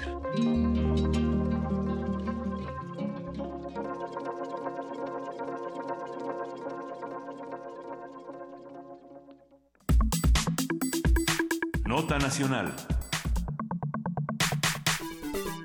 La semana pasada, el diputado José María Fraustro Siller, presidente de la Junta del Gobierno del Congreso de Coahuila, informó a través de redes sociales que no se aprobará la despenalización del aborto, pese a la propuesta de reforma a los artículos 357 al 361 del Código Penal que envió el Congreso el gobernador de la entidad, Rubén Moreira. La iniciativa del mandatario local planteaba, cito, no penalizar o castigar a más mujeres que se practiquen un aborto autoprocurado o consentido dentro de las 12 primeras semanas de gestación. Esto con el argumento de que esta penalización es inútil y propicia la reproducción de abortos clandestinos que podrían ocasionar la muerte de la mujer. Más de 10 colectivos de mujeres en Coahuila se pronunciaron en favor de la despenalización del aborto. En contraste, miembros de la Asociación Coahuila por la Vida se manifestaron en contra frente al Palacio Legislativo y con 18.000 firmas pidieron al Congreso desestimar la reforma. No es la única región del país donde esto ocurre, hay que, hay que decirlo, y no por eso tiene menor gravedad. Hay que, hay que hacer un análisis de esta nota, sus implicaciones y repercusiones, así como la función del aborto como moneda de cambio electoral. Ese es todo un tema. Ya por eso se encuentra en la línea Lourdes Enríquez, abogada y maestra en filosofía del derecho por la UNAM, integrante del Seminario Permanente de Investigación del Centro de Investigación, Alteración y Exclusiones de la Facultad de Filosofía y Letras de la UNAM. Lourdes, muy buenos días, gracias por acompañarnos. No, muchas gracias a ustedes, gracias por invitarme. A ver, es, es, un tema complejo y tiene muchísimas maneras de interpretarse, pero empecemos ahora sí que por el principio, ¿qué es lo que pasó en Coahuila y por qué es tan relevante el proceso de esta decisión? Claro. Pues mira, en Coahuila como en otras 18 entidades ya, la sí. reacción a lo que se logró aquí en la Ciudad de México, es decir, el poder interrumpir legalmente con políticas públicas estatales un embarazo hasta la semana 12, sí. La reacción en los estados ha sido muy virulenta. Eh, desde el 2008 que la Suprema Corte de Justicia de la Nación eh, se emitió o resolvió que la constitucionalidad de los cambios hechos en la Ciudad de México, tanto a Código Penal como a Ley de Salud, eran constitucionales. eran un compromiso de nuestro país ante la Organización de Naciones Unidas y ante la Organización de Estados Americanos de que en México la morbimortalidad por el aborto inseguro y sobre todo de mujeres pobres, de mujeres vulnerables, de las mujeres más marginadas, era un problema muy, muy grave de salud pública, de justicia social, y a raíz de esta resolución de la Suprema Corte de Justicia, 18 estados han ido haciendo cambios a su ley más importante, que es la constitución local, para proteger la vida desde la concepción hasta la muerte natural. Y ahora Coahuila, este último estado, eh, eh, yo creo que ha sido por eh, hacer o, o, crear una cortina de humo en el porque muchas veces estos temas como bien decían en su nota uh -huh. son moneda de cambio o son una cortina de humo son eh, problemáticas muy sensibles uh -huh. que hacen que se polarice la sociedad uh -huh. entonces eh, creemos quienes hemos estado analizando esto a nivel político a nivel jurídico que fue más bien una cortina de humo porque no se tenían los votos suficientes para que pudiera lograrse eh, la votación para poder eh, despenalizar o, o, o, que a cambiar sus leyes, sobre todo la ley penal, para que se pudiera interrumpir el embarazo hasta la semana 12 en el estado de Coahuila. A ver, eh, creo que hay una hay, hay una serie de, de, temas sobre la mesa, temas que, que derivan de esta nota, digamos, la, nota en sí misma es un es, es un foco de alarma, digamos, o es algo eh, digno de atención pero también también dice muchas cosas eh, y también refleja muchas cosas que están sucediendo y que están sucediendo mucho más a nivel local que a nivel federal. ¿Cómo, dónde más se ve se ve algo así, Lourdes Enríquez? ¿Quién está influyendo sobre estas decisiones? Pues mira, el el partido PES, Encuentro uh -huh. Social, una de sus banderas es esto, es es ir en retroceso a los derechos ganados en otras entidades federativas y sobre todo en la Ciudad de México. Y bueno, obviamente en la plataforma también de partidos conservadores como el PAN uh -huh. está la protección de la vida desde la concepción hasta la muerte natural. Es decir, ellos lo que quieren es dar tanto en la Constitución federal como en las constituciones locales el carácter de persona a un óvulo fecundado. Uh -huh. Y bueno, y todas las repercusiones que esto trae, ¿no? Eh, trae eh, retrocesos en la investigación, trae el que muchos anticonceptivos eh, quisieran ellos no aplicarlos, incluyendo la pastilla del día siguiente, por ejemplo. Uh -huh. Este, y bueno, ya no digamos las problemáticas que tiene esto de, de que las mujeres que no tienen recursos para pagar una interrupción en un lugar eh, con higiene, eh, de, de, la mejor manera se van al aborto inseguro, al aborto clandestino, donde hay tantos daños a la salud o donde la muerte materna es muy alta los índices de muerte materna en nuestro país, no nada más por embarazo, parto y puerperio, sino por aborto inseguro, son muy altos. Fue uno de los objetivos del milenio que no se cumplió en el mundo, incluido nuestro país, tampoco lo, lo cumplió. La muerte materna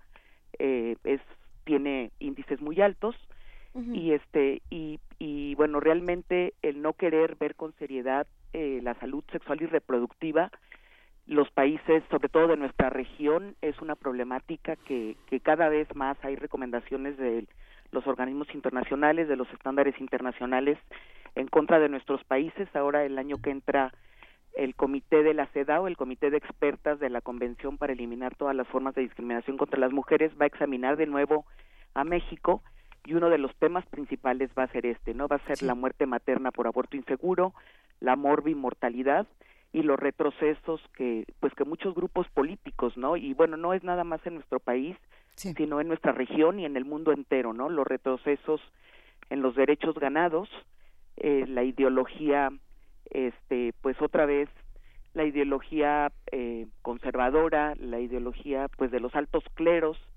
que, que, que no quieren que haya avances en autonomía reproductiva en autodeterminación en una maternidad libremente elegida en el derecho a la autodeterminación, a poder decidir, como dice nuestro artículo cuarto constitucional, el número y espaciamiento de los de, de, los hijos, de las hijas, ¿no? Que toda persona es responsable, eh, es libre de decidir de manera responsable e informada el número y espaciamiento de sus hijos.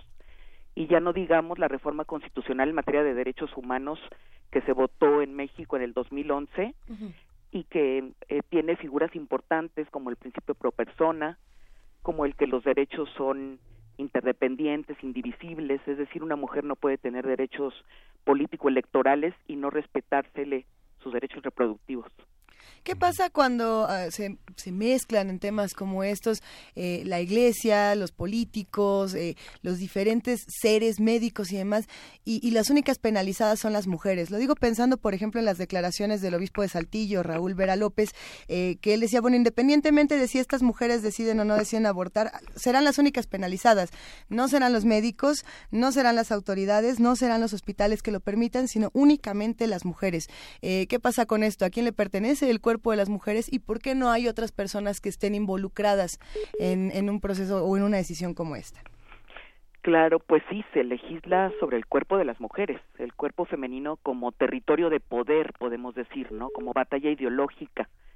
Es decir, las normas religiosas que llevan a construir morales eh, se están reproduciendo en la norma jurídica, sobre todo en la norma penal, que debiera ser de última ratio, y, se está aplicando para el cuerpo de las mujeres, ¿no? Este, los marcos punitivos que lo que hacen es que se les criminaliza, que se les estigma, no nada más se les estima socialmente, sino que ya ahora con estas nuevas, eh, pues nuevas modalidades del activismo jurídico o de la movilización legal que es estar recrudeciendo eh, las constituciones de los estados para proteger la vida desde el momento de la concepción hasta la muerte natural y en los estados en los que hay causales legales, que también en eso tenemos pues diferenciación, ¿no? No en todo el país están las mismas causales, también depende de la ideología y de las formas y, y, los estires y aflojes políticos e ideológicos de los congresos, entonces no en todo el país están las mismas causales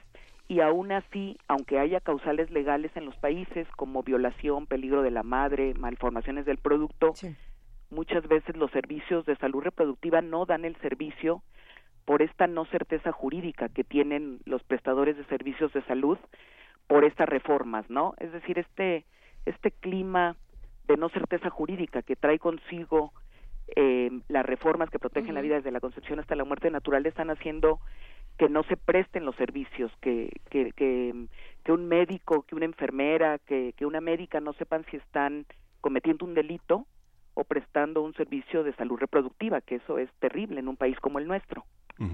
¿Es resultado del cabildeo político esta, este recular de 18 estados?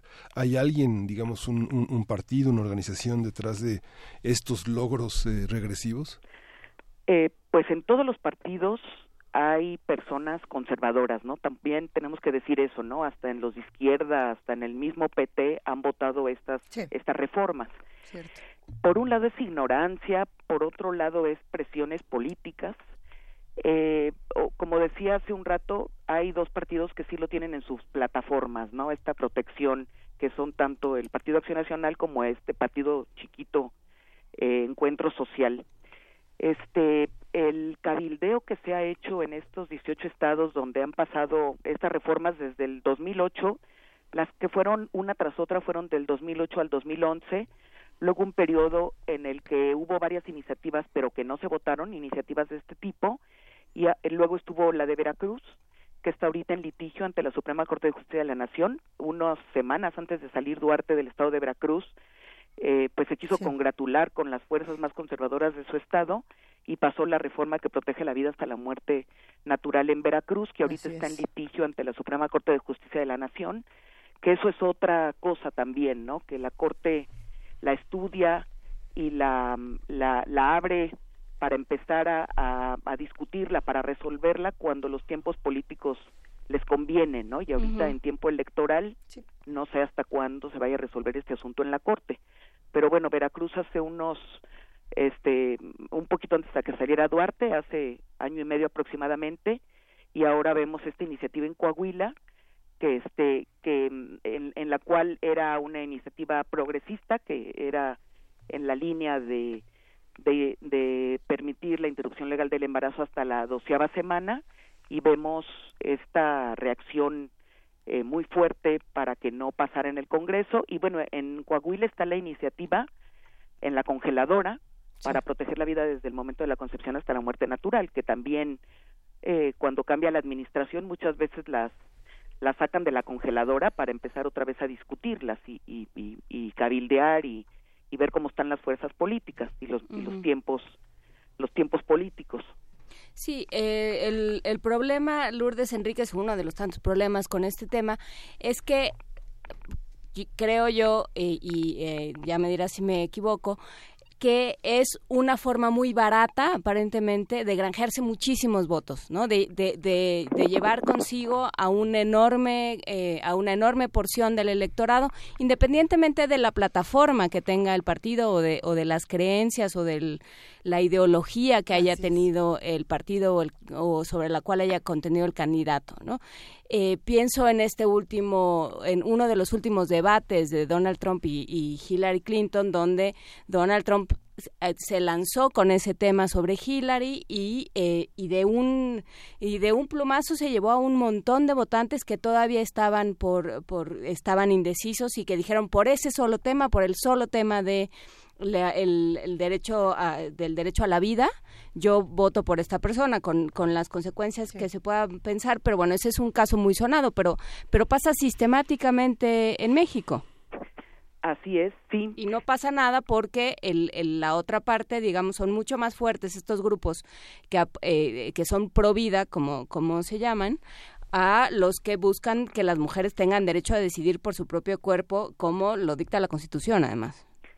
Sí, sí, y si lo vemos, eh, porque yo creo que también es importante analizarlo, que si vemos estadísticas de la Ciudad de México, hay encuestas antes del 2007, es decir, antes de la despenalización, y de hecho hay encuestas antes de, de la ley Robles, aquella que abrió a causales a la Ciudad de México, que tenía muy pocas causales excluyentes de responsabilidad para el delito de aborto, podemos ver estadísticas donde sí era muy alto el número de personas eh, religiosas o no que estaban en contra de esto, pero si miramos estadísticas que han hecho varias organizaciones de la sociedad civil ya a 10 años de distancia Sí. con lo que tenemos, podemos ver que, que un cambio jurídico, un cambio en el discurso jurídico, sí trae consigo cambios socioculturales profundos, ¿sí? Cambios en las creencias, en los usos y costumbres de una sociedad y en la medida en que se pueda ir difundiendo, la sociedad va entendiendo la problemática, ¿sí? Entonces, esta, estos argumentos de que son estos grupos y estos partidos que tienen estas banderas eh, que se alían con el alto clero católico, por ejemplo, y de otras denominaciones en nuestro país, eh, yo no estaría tan segura de qué tantos electores, qué tantas personas le siguen en estas cuestiones. Si me explico, es más la presión que hacen y, y obviamente tienen recursos, son jerárquicos y tienen estrategias muy bien estructuradas para incidir, para cabildear en el legislativo, para interponer litigios en el Poder Judicial. Tienen cooptado, pues yo diría, eh, la Secretaría de Educación, el DIF, por ejemplo. En salud se ha podido permear un poco más la problemática, sobre todo de muerte materna por aborto inseguro y por problemáticas de morbimortalidad, pero, pero en educación ha sido muy difícil que nuestro país cumpla la recomendación del relator de educación, que ya tiene más de 12 años, en el que se imparte educación sexual integral en las escuelas, en las escuelas públicas. Ha habido mucha resistencia, no ha habido voluntad política para hacer esto, y que esta educación sexual integral la impartan docentes, hombres y mujeres totalmente capacitados, ¿no? Entendiendo lo que es una república laica, que somos un Estado laico, y sobre todo eh, que vaya alineado con los avances en ciencia y tecnología. Sí, eso no se ha cumplido, es una de las fallas que tiene nuestro país. De hecho, el próximo año que, que México se somete al examen de, de este comité de la CEDAW, de este comité eh, de una convención internacional para eliminar todas las formas de discriminación contra las mujeres, como les decía, va a ser un punto importante el, el que el que aparejado a la, a la a la interrupción legal del embarazo tiene que ir eh, política pública en materia de educación para la prevención, porque no nada más estamos hablando de erradicar estas problemáticas, sino la prevención, eh, la atención y sobre todo también la sanción cuando tiene que ver con violencia sexual, por ejemplo, los embarazos causa de, de por violación, por el delito de violación, también siguen siendo muy, muy altos en nuestro país, sobre todo en menores de edad. Ya no digamos el embarazo adolescente, que también es una problemática donde ya hay una política pública instaurada por esta administración que va caminando, pero bueno, eh, después de, de que el problema ha subido en cifras de forma alarmante. Pero la, la, violación prácticamente está en 29 estados, ¿no? Creo que solo no está en Guanajuato y Aguascalientes. ¿no? Eh, no, la, la causal violación está, hay una norma oficial mexicana, la norma 046 eh, por violación, es una norma eh, que se negoció de manera amistosa con un caso que a lo mejor recuerdan, el caso Paulina, esta menor de edad embarazada por su padrastro en Baja California en, en el año 2000 al que el secretario de salud de aquel entonces no le permitió interrumpir el embarazo al cual tenía derecho y se litigó en la corte bueno se llevó a la Comisión Interamericana de Derechos Humanos luego pasó a la Corte Interamericana de Derechos Humanos y antes de que la Corte emitiera una sentencia contra nuestro país se llegó a un arreglo amistoso y ese arreglo amistoso fue que no volviera a suceder una situación de este de, de estas eh, magnitud no entonces se cabildió y se logró una norma oficial mexicana y por eso en todo el país la causal violación está eh, permitida eh, tuvo reformas el año pasado en el que ya no tienen las mujeres que ir a denunciar sino se creen sus dichos y se les practica la interrupción del embarazo en los servicios de salud reproductiva. Obviamente, con todo este clima de no certeza jurídica, ese servicio de salud reproductiva no se está dando como debiera ser. De hecho, ya se logró que en el estado de Veracruz, gracias a una alerta, una petición de alerta de violencia de género por agravio comparado, no por violencia feminicida como ha sido en todos los demás estados en los que se ha pedido una alerta de violencia de género que está en, en, en una ley mexicana que está cumpliendo 10 años, sino que es una alerta de violencia de género por agravio comparado es decir, que lo que en la Ciudad de México es un delito, en 50 kilómetros, es, eh, eh, perdón, en lo que en la Ciudad de México es un derecho, a 50 kilómetros, en el estado de Puebla, por ejemplo, en el estado eh, de Morelos, ya no digamos en Veracruz, es un delito. Entonces, con esta alerta de violencia de género por agravio comparado, se emitieron desde la Secretaría de Gobernación recomendaciones a los tres poderes del estado de Veracruz y gracias a eso se ha estado pidiendo en el Poder Ejecutivo, es decir, en la Secretaría de Salud, que los servicios este, sí estén dando el servicio de interrupción legal del embarazo por violación a las mujeres que, llegan a solicitarlo. Eh, me gustaría cerrar esta conversación, eh, Lourdes Enríquez, abogada y maestra en Filosofía del Derecho por la UNAM. Eh, con, con, un poco más de esto que, que mencionabas de que los cambios se dan a partir o, o se pueden dar a partir de, cambios en el derecho y en la legislación. ¿Cómo, ¿Cómo se ve esto reflejado y cómo lo entendemos también como, como un ámbito universitario y académico? Sí, y bueno, la universidad nos toca con esta responsabilidad eh, social que tiene la UNAM, tiene que ser una universidad sin condición, sin coartada, el ver estos temas, estos estas problemáticas tan terribles que causan dolor, sufrimiento, muerte, sí. mortalidad, sobre todo en las mujeres en su salud reproductiva, ya no digamos solo en la reproductiva, sino también en su bienestar físico, emocional y social. Y la UNAM tiene, pues, eh, con rigor que mirar críticamente estas problemáticas eh, sin ningún interés de ningún tipo, ni ideológico ni económico, y pues ir construyendo conocimiento, ir problematizando, complejizando esto. Y bueno, lo que yo he visto es que sí, los tres poderes, bueno, sobre todo el Poder Judicial y el Poder Legislativo atienden lo que dice la UNAM cuando se organiza algo en el Instituto de Investigaciones Jurídicas, por ejemplo, atienden, son, son atentos a ver lo que se discute dentro de la academia. Y por otro lado, a tu pregunta, pues sí, yo sí creo, y bueno, sobre todo pues por mi formación, yo sí creo que podemos hacer cambios macropolíticos a través del discurso del derecho como transformador sociocultural profundo, como si fuera un tronco de un árbol en el que en lo que vayamos avanzando dentro del tronco del árbol vamos a ir cambiando las raíces, es decir, las creencias, eh, muchas ideologías eh, que son más del ámbito de las normas religiosas, de las normas morales, que realmente un análisis de lo, de lo que sucede, de las problemáticas sociales, y por otro lado vamos a ir eh, cambiando como las hojas del árbol, ¿no? Las prácticas de la experiencia de lo humano, podríamos decir, para hacer sociedades más igualitarias, más incluyentes, más justas. Y bueno, este asunto es claramente un asunto de, de desigualdades, de discriminación, de sociedades machistas, misóginas que legislan sobre el cuerpo de las mujeres, ¿no? Desde desde desde los marcos pues más restrictivos, más punitivos como serían los códigos penales.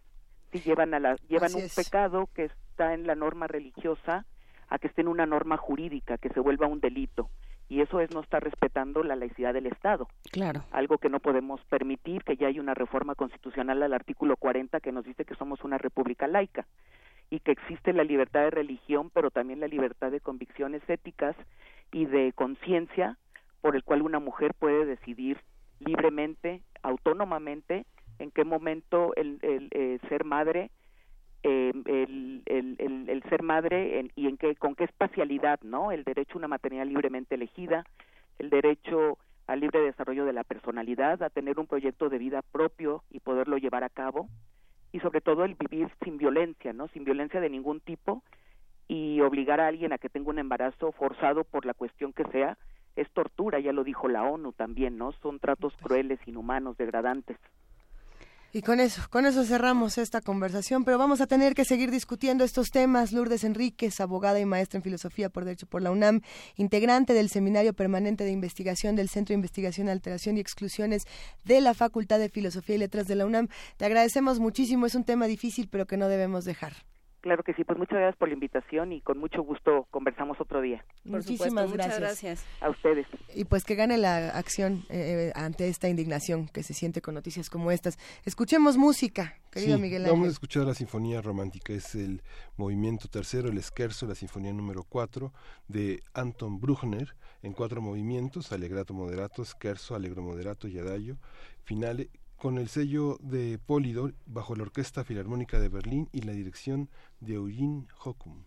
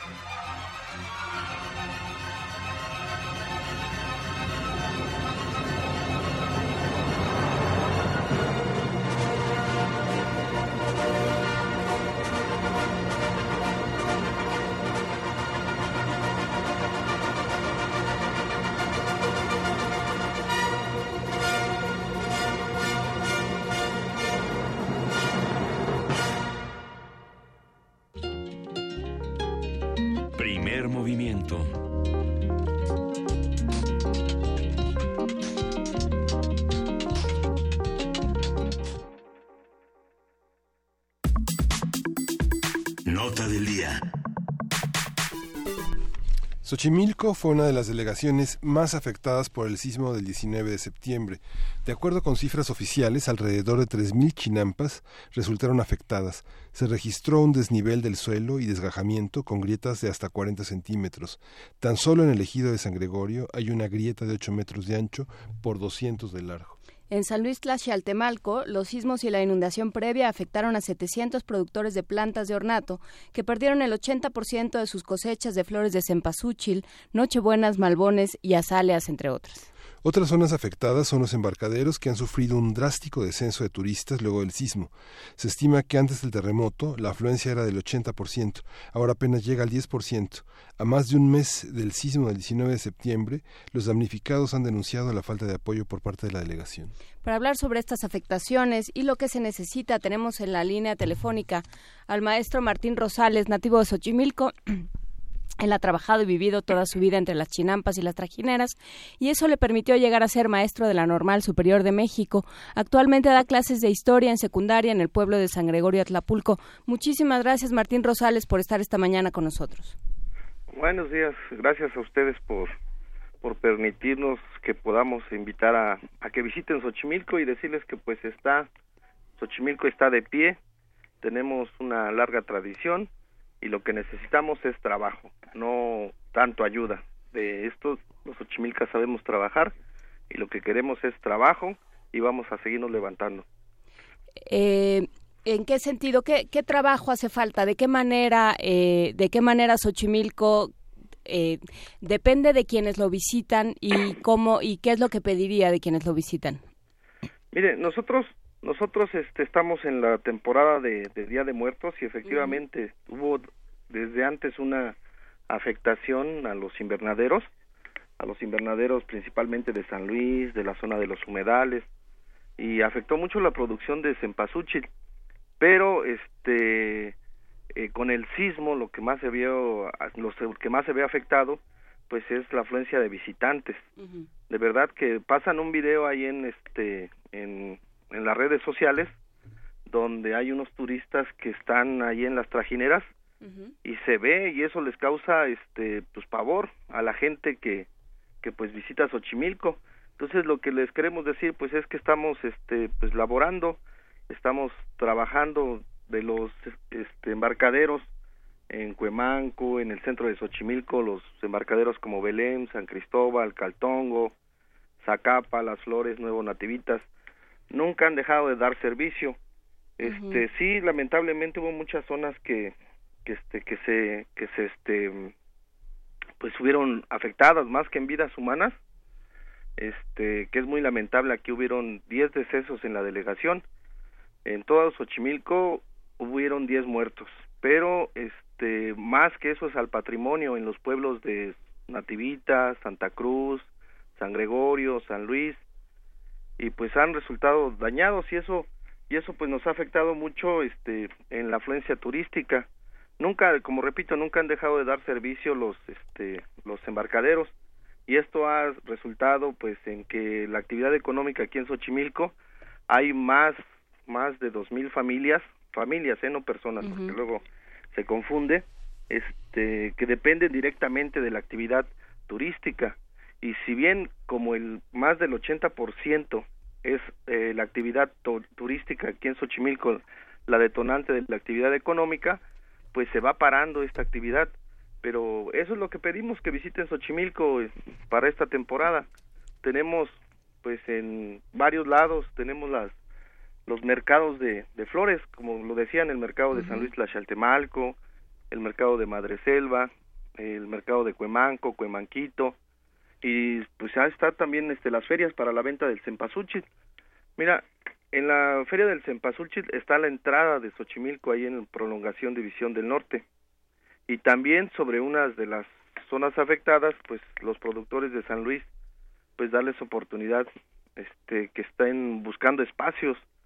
Entonces sí sí es importante pues que que pues, nos visiten nos den este trabajo no quisiera meterme en la situación de de los de los este de los apoyos o no la gente que está diciendo que que no se han dado apoyos. Yo creo que cada instancia el gobierno federal el gobierno local y esto este va a resolver estas situaciones. Lo que nosotros lo estamos invitando es a que vengan como ciudadanos a que visiten Xochimilco. Está muy bonito es una temporada muy bonita y además este pues Xochimilco está ofreciendo ahorita pues lo que es parte de su tradición de su cultura todos tenemos el 30, 31 y este primero y 2 de noviembre, pues todavía la vendimia de las flores en el centro de Xochimilco, en el mercado, este, se venden los productores, los chinamperos, salen con su carretilla, se vende el cempasúchil, del cerro traen este el clemol, que es una florecita que crece en los cerros. Entonces,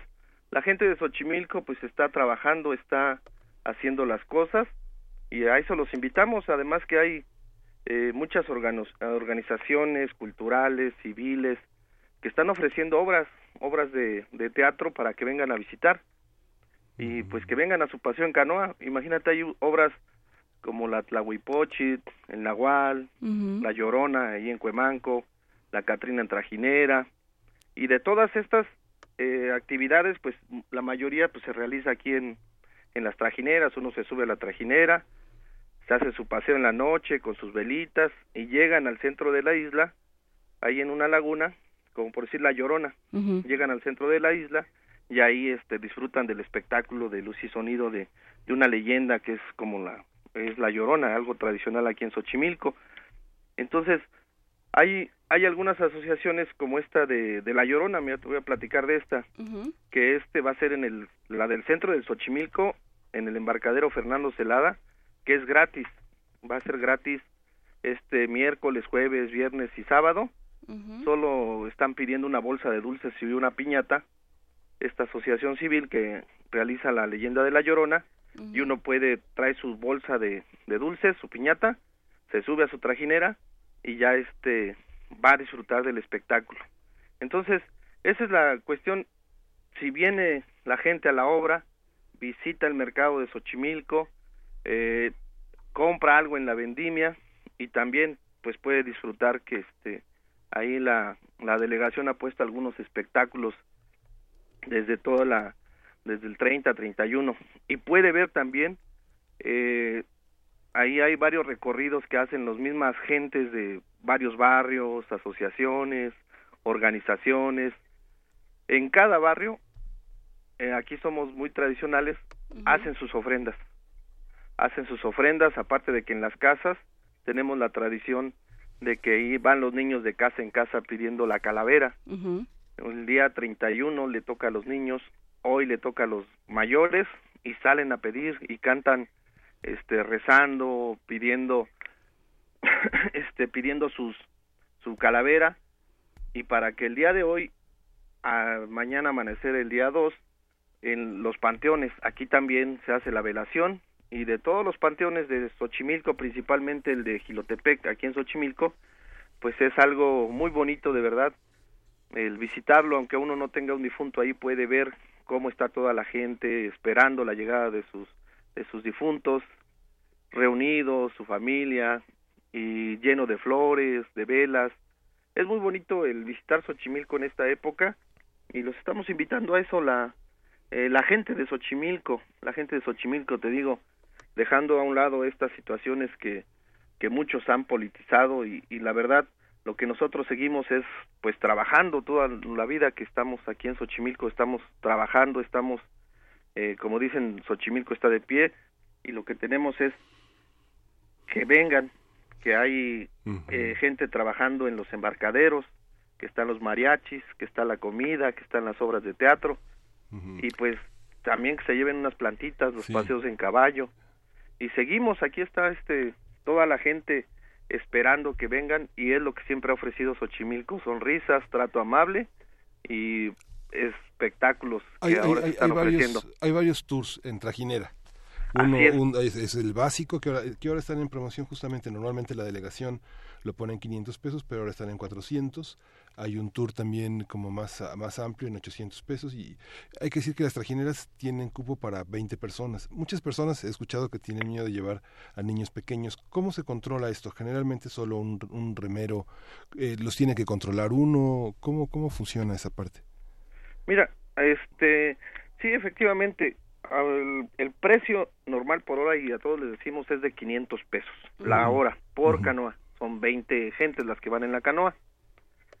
En el en el canal turístico este pasa eh, este la policía ribereña, son los este los este los policías que traen su base y que son adaptados con su lancha, eh, pues hacen sus entrenamientos para que puedan asistir a los turistas. Esto está a cargo de la Secretaría de Seguridad Pública. También hacen sus recorridos este Protección Civil de la delegación.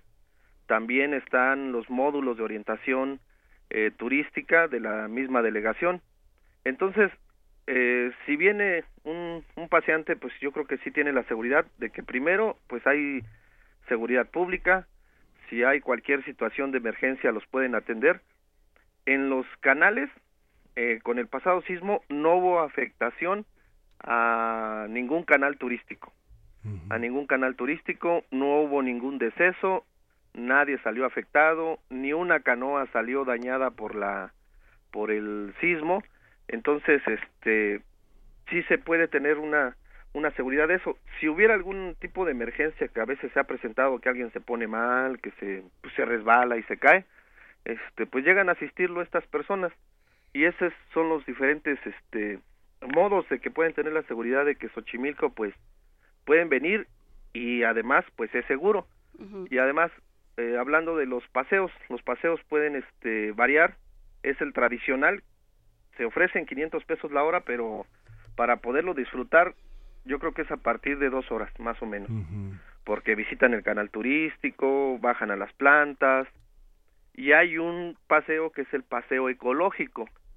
Ese son unas cinco horas ya viene uno con más tiempo pueden traer también su alimento este subirse a la canoa relajarse en el paseo. De verdad es una vista esplendorosa cuando uno va y pues se imagina que antes era pues así era este pues toda la ciudad no llena de canales.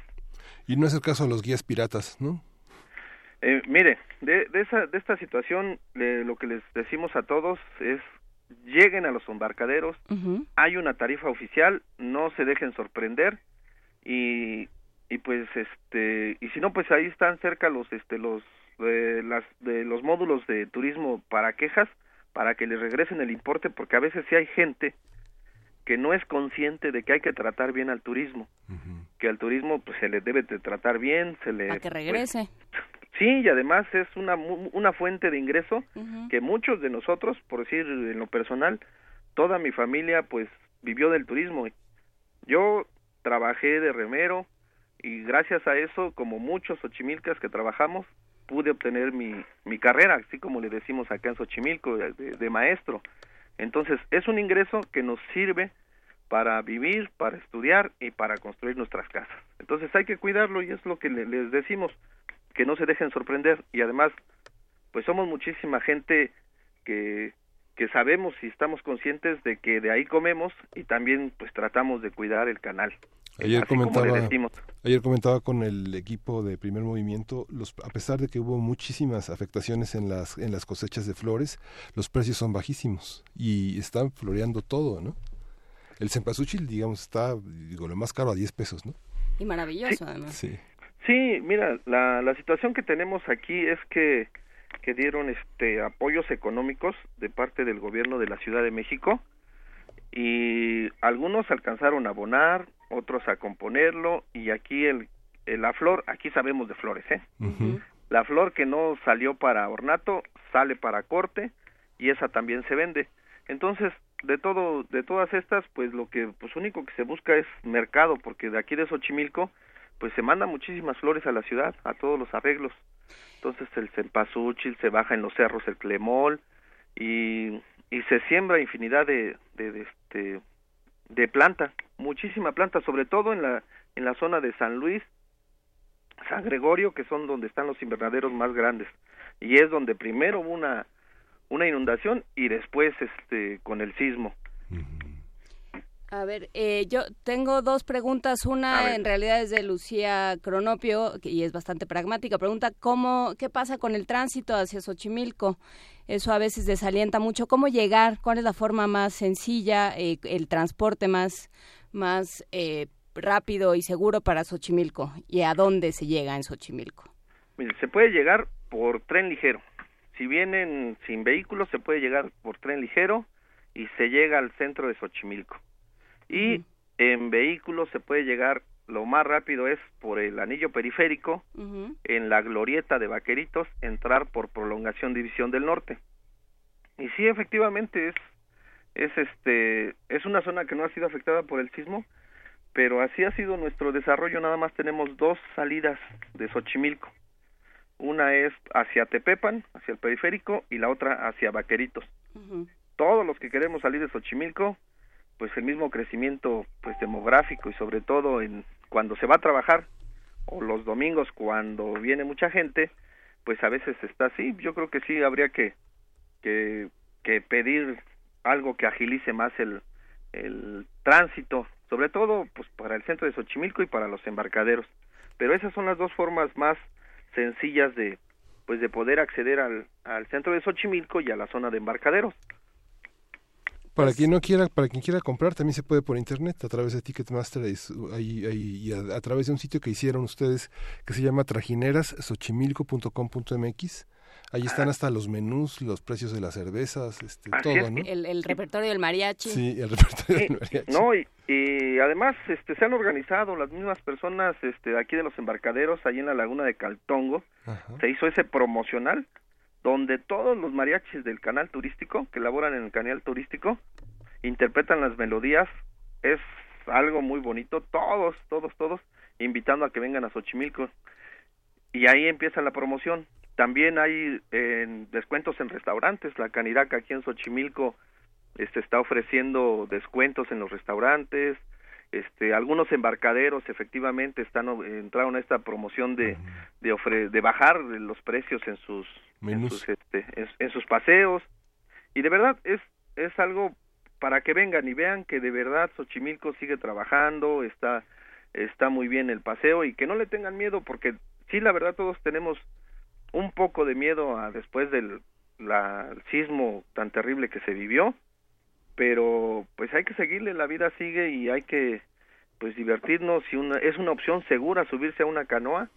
No pasó nada no pasa nada y los remeros pues todos saben nadar Sí, y hay una ¿Y cocina prehispánica deliciosa, digo, casi todo sin grasa, como dicen, con grasa o sin grasa, no, todo va sin grasa. las quesadillas Sí, las de quesadillas, huitlacoche, las de flor de calabaza, de queso, los tlacoyos. es- y de todo esto ya está terminando la temporada de todavía hay poquita flor de calabaza pero es de la misma también que sale de los productores de aquí de Sí. Xochimilco un taquito de quelites o este de quintoniles es muy rico todo venir a Sí, Xochimilco francamente, sí. Y ya y para, visitarlo Para terminar esta, eh, eh, esta conversación, Martín Rosales, y esta invitación y, y este antojo de ir a Xochimilco, ¿cómo fue ese camino de la chinampa, de, de la trajinera a la normal superior? Cuéntanos un poco de tu historia, si nos lo permites, Martín Rosales.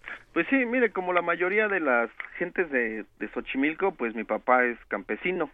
Entonces, pues de niño, pues estarles ayudando a las siembras y saber en cada época, cada época cómo, qué es lo que se siembra. Entonces, aquí la verdad, somos la mayoría gente trabajadora, mis hermanos, la mayoría son profesionistas. Mi papá lo que se preocupó pues fue por, por darnos esa educación, pero también nosotros ayudarnos y trabajar. Entonces hemos estado pues trabajando y ya después eh, el ingreso en, en este trabajar ahí desde muy pequeño en el canal turístico vendiendo papas, vendiendo elotes, remando, vendiendo comida. Y eso nos ayuda pues a, aquí como la mayoría de la gente de Xochimilco a sobresalir, a estudiar, pero nunca dejar a un lado nuestras tradiciones y estar ahí presentes para estar ayudando siempre pues en la familia y pues cuidarnos, cuidarnos y sobre todo saber que esto pues, se lo tenemos que que legar a nuestros hijos y que vean que hay una forma de trabajar y también de, de saber del mundo a través de una profesión, la que más les guste. Y así pues siempre ha, siempre ha sido como muchos, aquí en Xochimilco habemos muchos maestros y pues nos organizamos y hacemos cosas para seguir trabajando. Así es como, como uno llega a estarla pasando aquí en Xochimilco el día de hoy y trabajando. Pues muchísimas gracias, maestro Martín Rosales, nativo de Xochimilco, enamorado de Xochimilco, como se escucha, eh, hijo de Xochimilco, que nos invita a dar trabajo, no a mandar apoyo, sino a apoyar con nuestra presencia, con nuestro cariño por Xochimilco, con nuestra eh, este, consunción de, con nuestro aporte comiendo quesadillas, aporte usted, haga Yendo al patria comiendo quesadillas. Yendo a la llorona ahí en el Sí. centro de Xochimilco. Sí, al también de sopas de hongo y este y, y en cocina los cerros, gourmet. aquí tenemos Sí. varios pulque, también hay El pulque. la barbacoa. ¿no? Es, Quien visiten Xochimilco, les va a gustar. Haga patria, coma, coma chilaquiles y barbacoa y quesadillas. Así es. Compre flores, vea la llorona, vaya a Xochimilco, vamos a dar trabajo, vamos a darnos trabajo y a ganarnos la vida unos y otros. Muchísimas gracias, maestro Martín Rosales, nativo de Xochimilco, maestro de la de eh, la secundaria en el pueblo de San Gregorio Atlapulco y bueno, pues eh, también eh, entusiasta, eh, embajador de Xochimilco. Muchísimas gracias. Aquí los esperamos, gracias. Perfecto.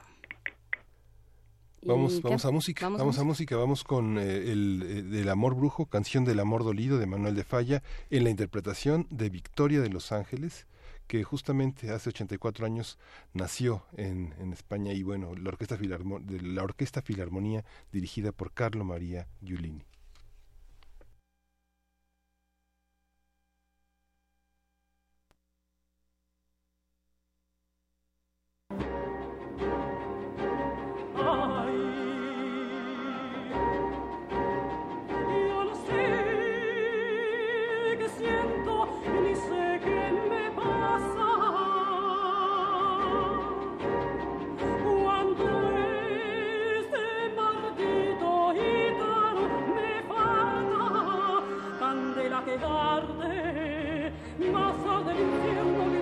Sangre abraza de celo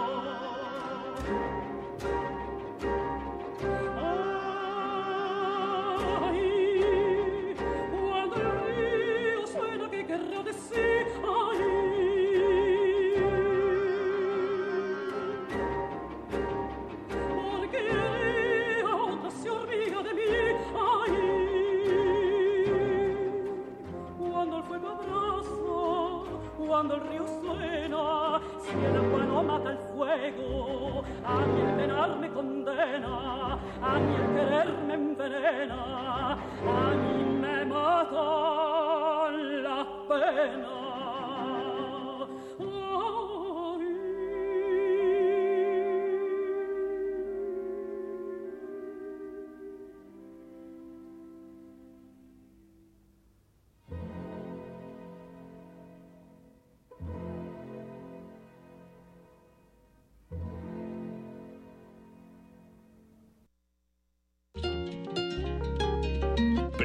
Movimiento.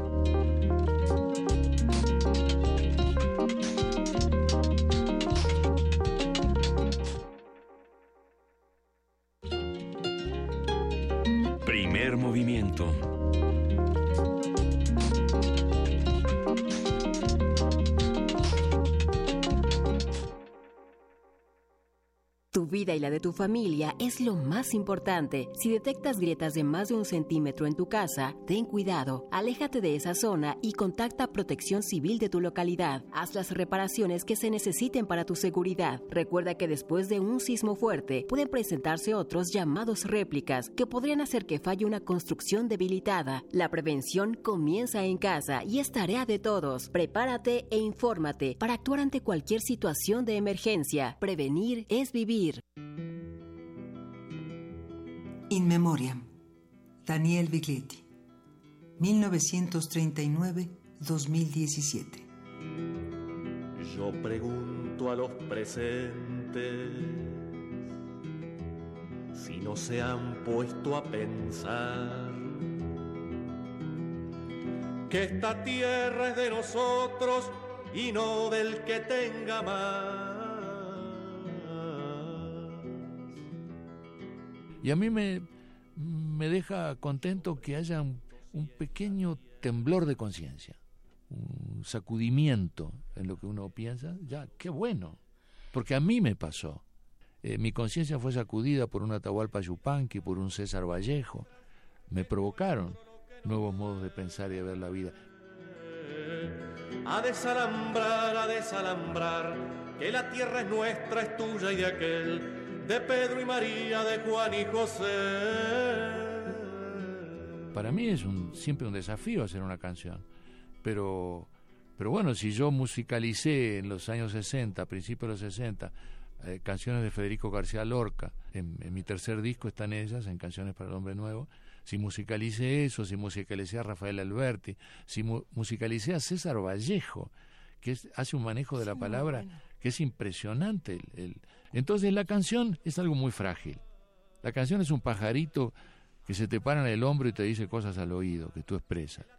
Y ese pajarito es, una, es también un, palomo mensajero porque viene de la gente, eh, nadie inventa nada, a mí me, me cuentan cosas, las realidades, las gentes me cuentan cosas. Y uno las transforma como un alquimista en canciones, que son muy frágiles. Una canción no modifica nada, pero no hay nada que se modifique sin la acción de la cultura. A desalambrar, a desalambrar, que la tierra es nuestra, es tuya y de aquel, de Pedro y María, de Juan y José. Que la tierra es nuestra, es tuya y de aquel, de Pedro y María, de Juan y José. Daniel Biglietti, 1939-2017, Montevideo. Radio UNAM, Experiencia Sonora. Primer movimiento, podcast y transmisión en directo en www.radio.unam.mx.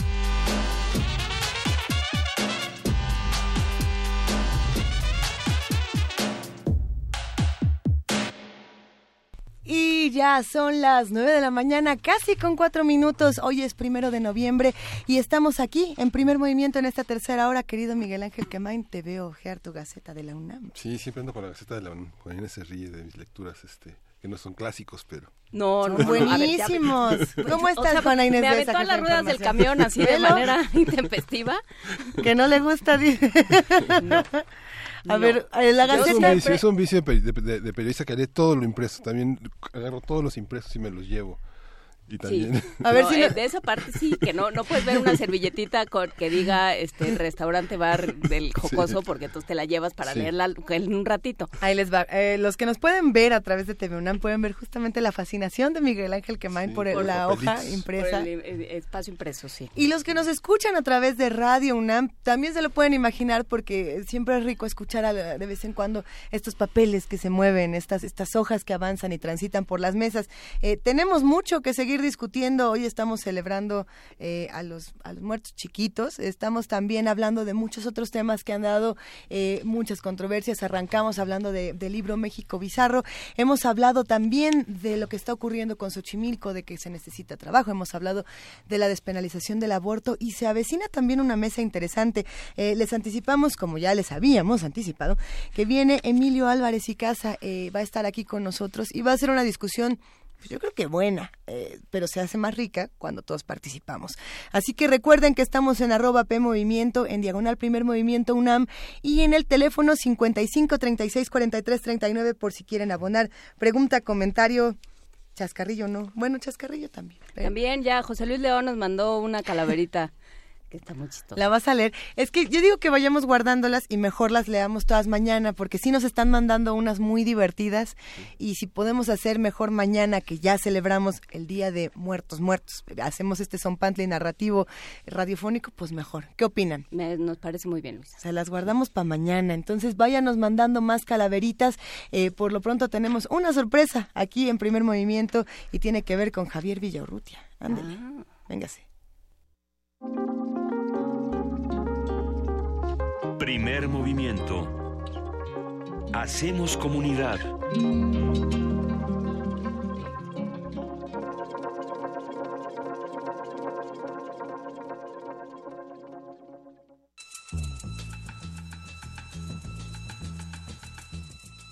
Es hora de poesía necesaria.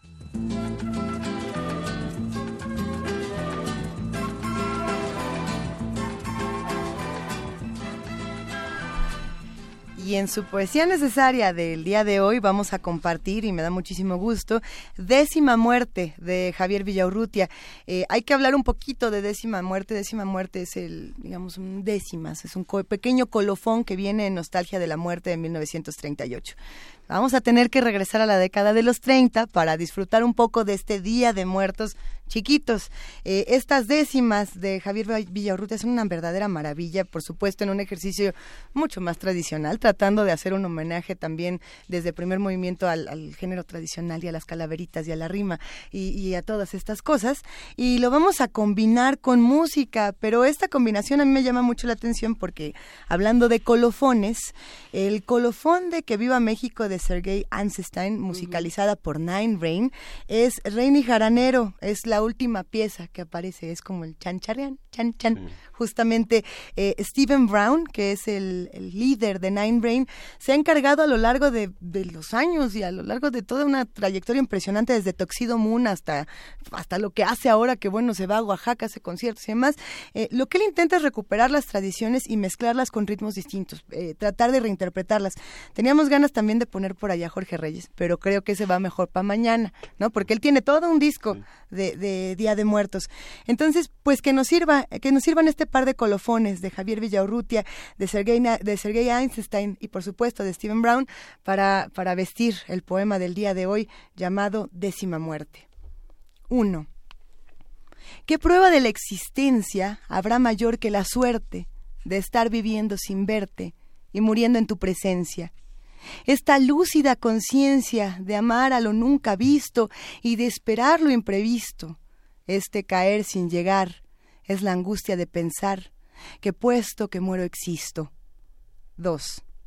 Si en todas partes estás, en el agua y en la tierra, en el aire que me encierra y en el incendio voraz, y si a todas partes vas, conmigo en el pensamiento, en el soplo de mi aliento y en mi sangre confundida, no serás muerte en mi vida, agua, fuego, polvo y viento. 3. Si tienes manos, que sean de un tacto sutil y blando, apenas sensible cuando anestesiando me crean, y que tus ojos me vean sin mirarme, de tal suerte que nada me desconcierte, ni tu vista ni tu roce, para no sentir un goce ni un dolor contigo muerte. 4 por caminos ignorados, por hendiduras secretas, por las misteriosas vetas de troncos recién cortados, te ven mis ojos cerrados, entrar en mi alcoba oscura, a convertir mi envoltura, opaca, febril, cambiante, en materia de diamante, luminosa, eterna y pura. 5. No duermo para que al verte llegar lenta y apagada, para que al oír pausada tu voz que silencios vierte, para que al tocar la nada que envuelve tu cuerpo yerto, para que tu olor desierto pueda, sin sombra de sueño, saber que de ti me adueño, sentir, sentir que muero despierto. 6. La aguja del instantero recorrerá su cuadrante, todo cabrá en un instante del espacio verdadero, que ancho, profundo y señero será elástico a tu paso, de modo que el tiempo cierto prolongará nuestro abrazo y será posible acaso vivir después de haber muerto. 7. En el roce, en el contacto, en la inefable delicia de la suprema caricia que desemboca en el acto, hay el misterio pacto del espasmo delirante en que un cielo alucinante y un infierno de agonía se funden cuando eres mía y soy tuyo en un instante. 8.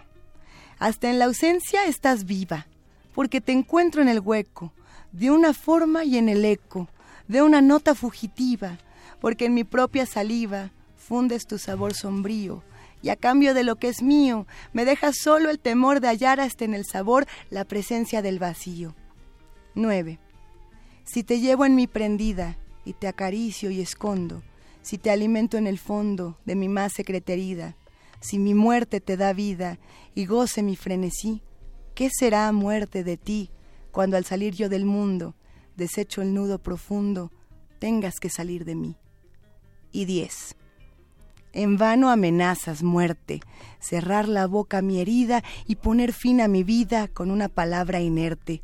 ¿Qué puedo pensar al verte si en mi angustia verdadera tuve que violar la espera? Si en vista de tu tardanza, para llenar mi esperanza, no hay hora en que yo no muera.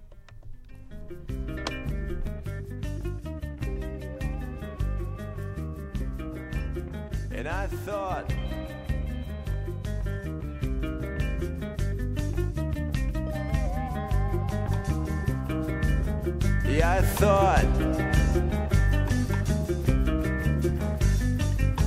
I thought I became aware.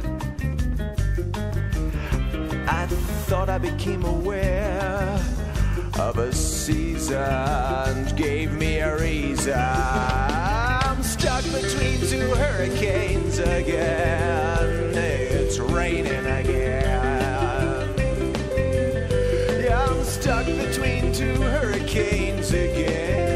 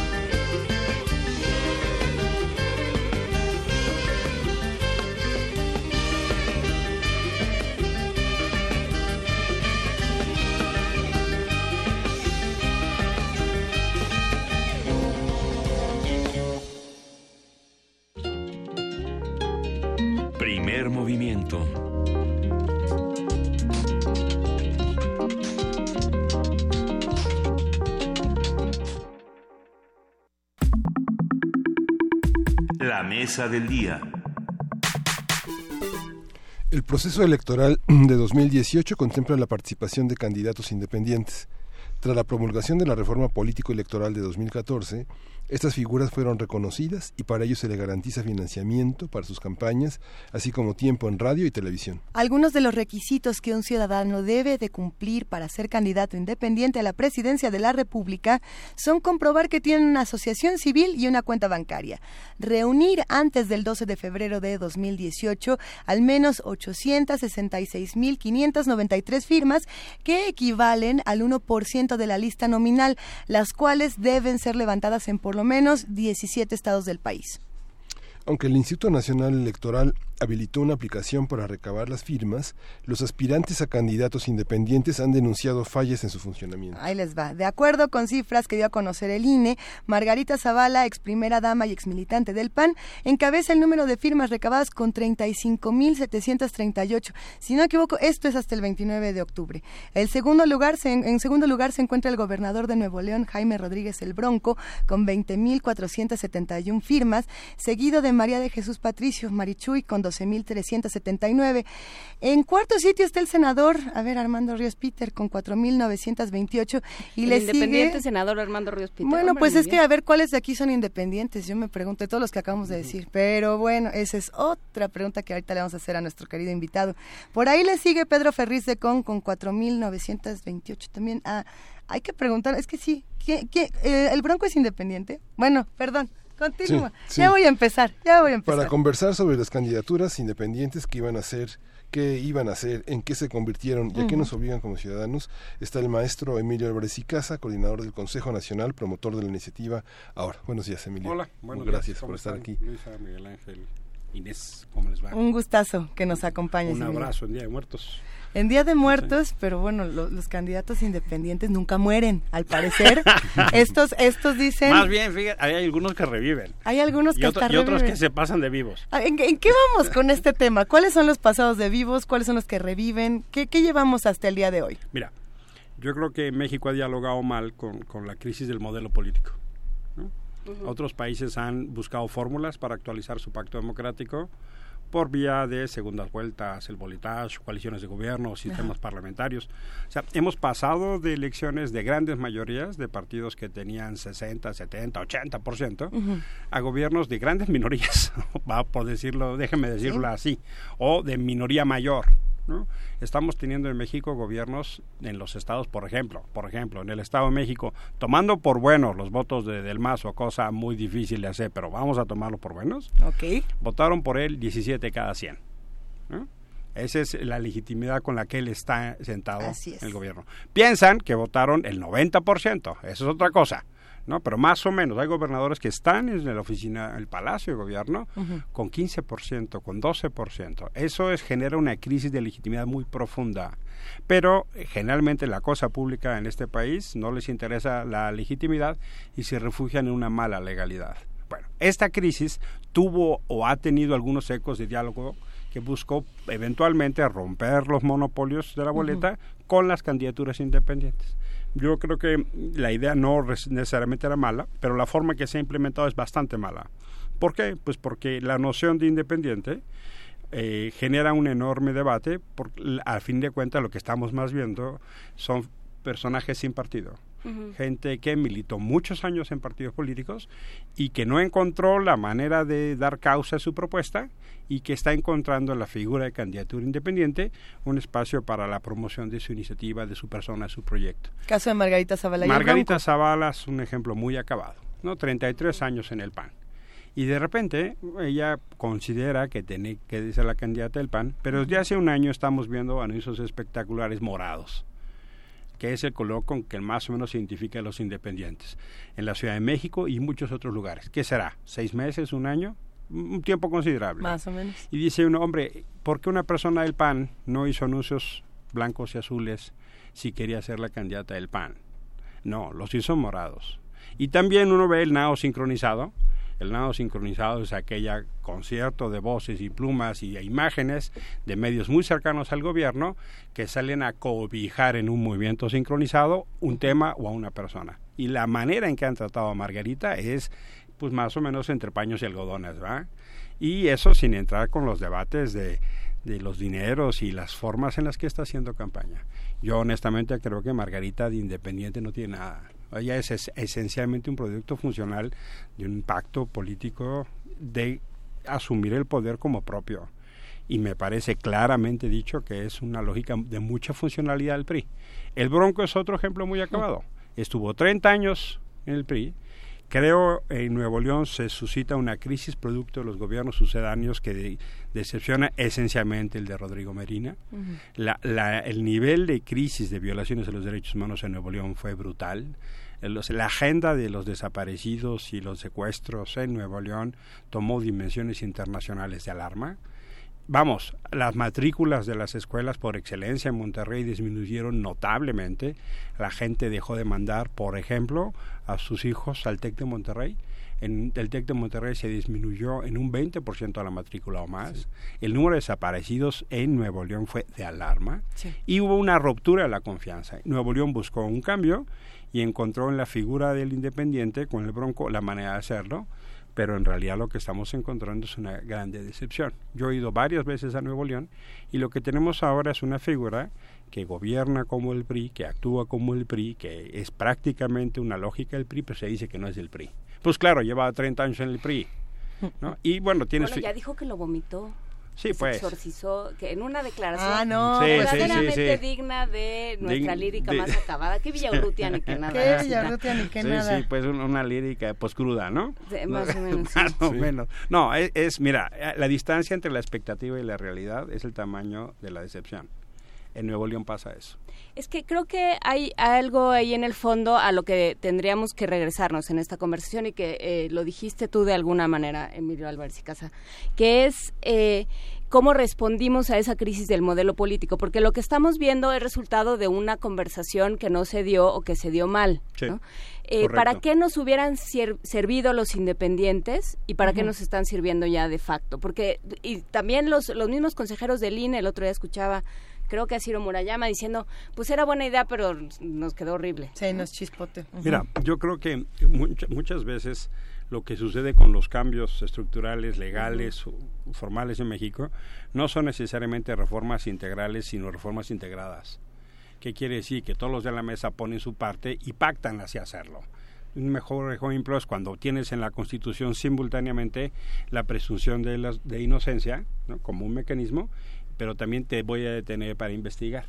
¿no? Eh, todos estos mecanismos dicen, bueno, simultáneamente está Eres inocente, pero te voy a guardar. Te, te- te voy a, te voy a guardar hasta tres meses para ver, ¿no? O sea, es, es la síntesis de toda contradicción. Bueno, ese tipo de cosas pasan. En la reforma política ha venido pasando esto.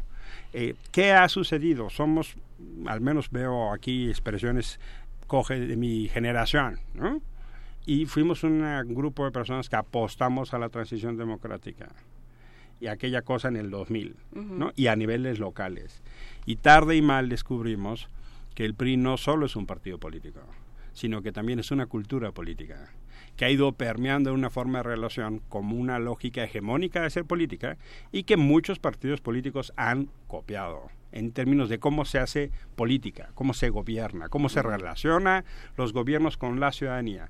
Eso ha llevado pues a una enorme decepción, a una enorme crisis y que a final de cuentas hay entonces en este momento en mi lectura un fenómeno de regresión autoritaria muy severo. O sea, las cosas que residualmente construimos, tipos, por ejemplo, mecanismos de información, órganos autónomos, leyes de transparencia, información, órganos electorales autónomos. Todo ese Sí. debate está en una regresión acelerada. Y justamente la figura de las candidaturas independientes era una de las vías para intentar enfrentar ese proceso de regresión. Entendiendo cómo esas candidaturas. Entendiendo como una expresión más ciudadana para la disputa del poder y la construcción de la cosa pública, no fundada en el pacto de cuotas y cuates. O sea, lo que hemos visto en los últimos años es como eh, la apuesta que hicimos como país de tener un poderoso sistema de partidos viniendo de un Ajá. partido único, un partido hegemónico, un partido mayoritario, apostamos un partido, un sistema de partidos como pocos, de ahí el tema del financiamiento público, terminó en una poderosísima partidocracia. Sí, en una solidificación. Sí, pues, pero una, una cosilla incluso hasta de secuestro de la propia vía de los partidos políticos. O sea, ni siquiera es que México tenga una práctica aquella donde para llegar a la boleta tengas una práctica democrática. O sea, si tú comparas las experiencias de América Latina y comparas lo que pasa en Argentina. En Argentina, para llegar a la boleta, los integrantes de los partidos tienen que tener una elección interna organizada el mismo día por la autoridad electoral, de manera que son las militancias las que deciden quién llega a la boleta. O tienes modelos de otro tipo, por ejemplo en Estados Unidos, tienes primarias en todo el país, donde se pueden inscribir 16, 20 candidatos, que luego elijan, elijan al mejor es otro problema, es una cosa de sí que, ¿no? pero, o sea, eran 16 precandidatos republicanos. Sí, bueno, tienes a Trump y a Macri, ¿verdad? ¿ya? Pero, y van pero cayendo, va. van cayendo, van cayendo, pero hay un fenómeno donde no hay un secuestro en la boleta. Eso. Acá esencialmente el fenómeno de acceso a la boleta es o por una cúpula o por unos personajes llamados mimismo. ¿no? El mimismo se levanta en la mañana, son de distintos colores, se ponen frente al espejo y dicen, mimismo, ¿quién será candidato a tal municipio o quién será candidato a tal posición de gobernador, de jefatura de gobierno? Y el mismo dialoga con sí mismo y dice, mi mismo será tal. Pero no es un fenómeno aquel de ejercicio de derechos políticos. No es un fenómeno de debate, de propuestas, de construcción democrática. Seguimos teniendo mecanismos de secuestro en los partidos y en la vida pública.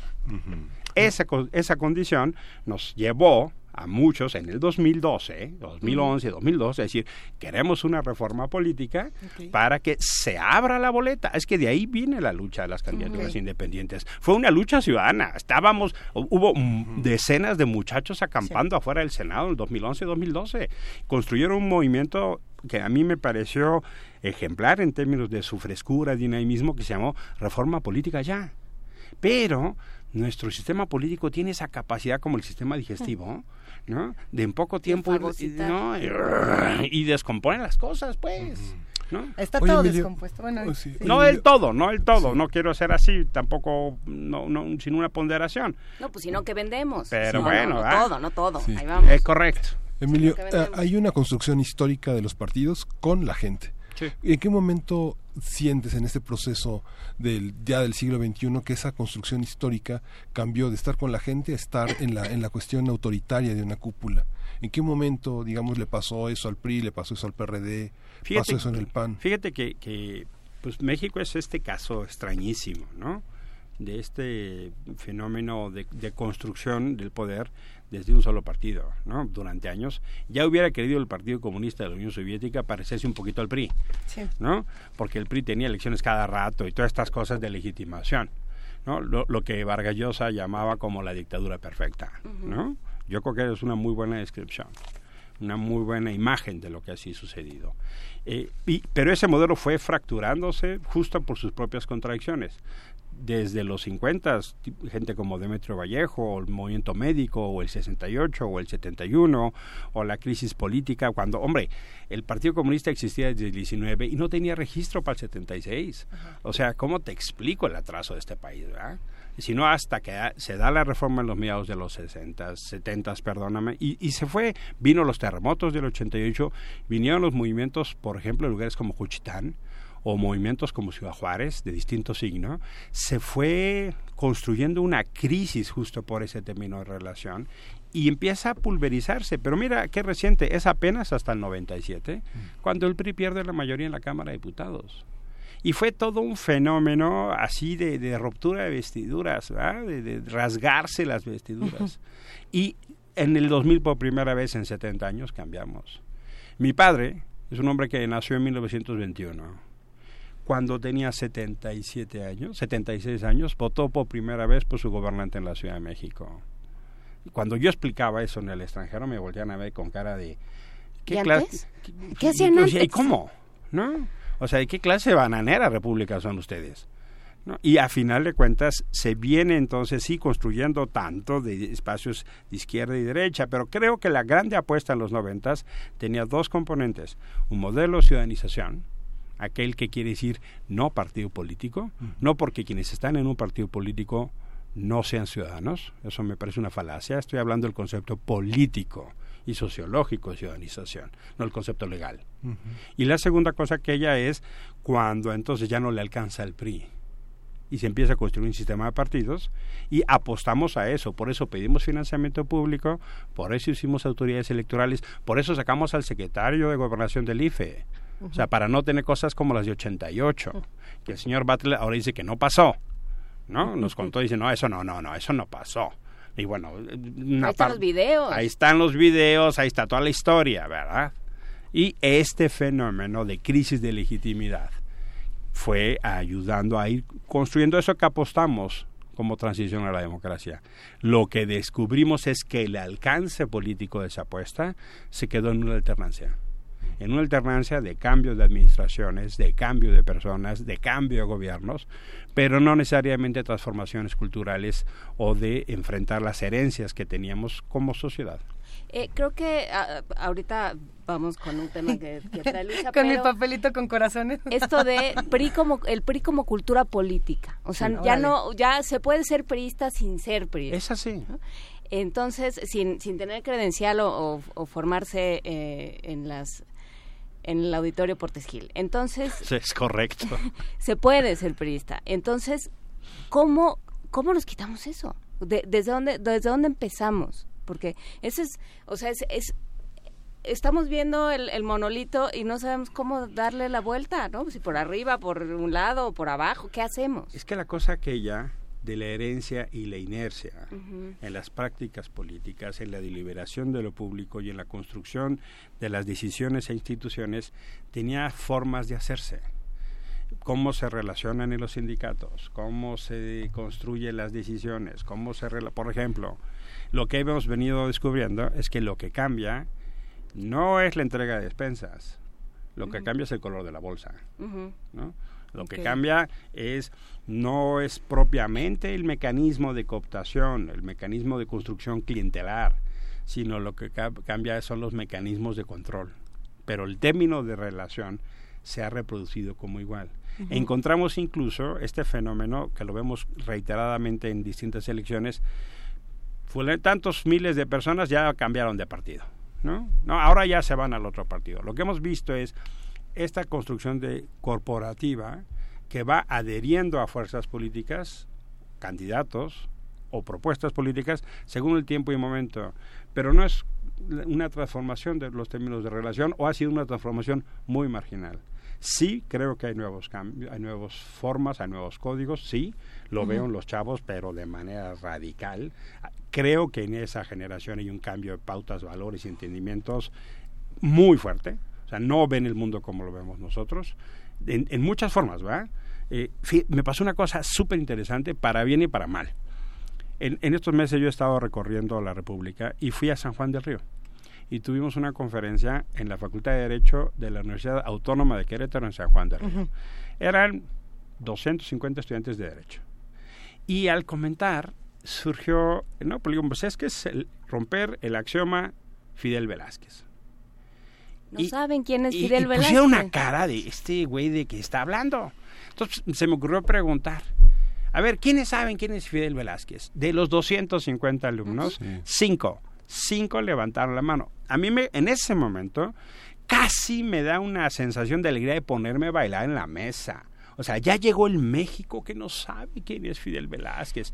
De, de al- de alegría de romper ese control, pero también me quedé preocupado de decir en la MAI. Porque O sea, podemos regresar a ello. estudiantes de derecho que no saben quién es Fidel Velázquez. O sea, me- por eso decía este doble sabor de Sí, sí, boca, sí. ¿no?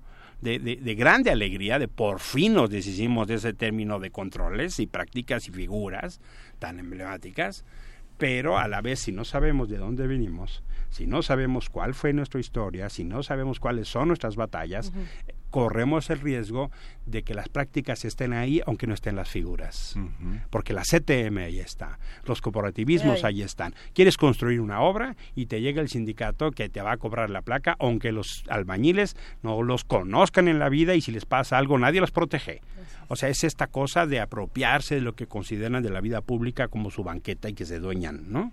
Entonces, sí hay un fenómeno de, de, la forma de relación en lo público, en lo político, el compadre, el cuate, el contacto, aquella cosa de burlar la ley, aquella cosa de hacer trampa, aquella cosa de generar una condición de excepción como término de relación.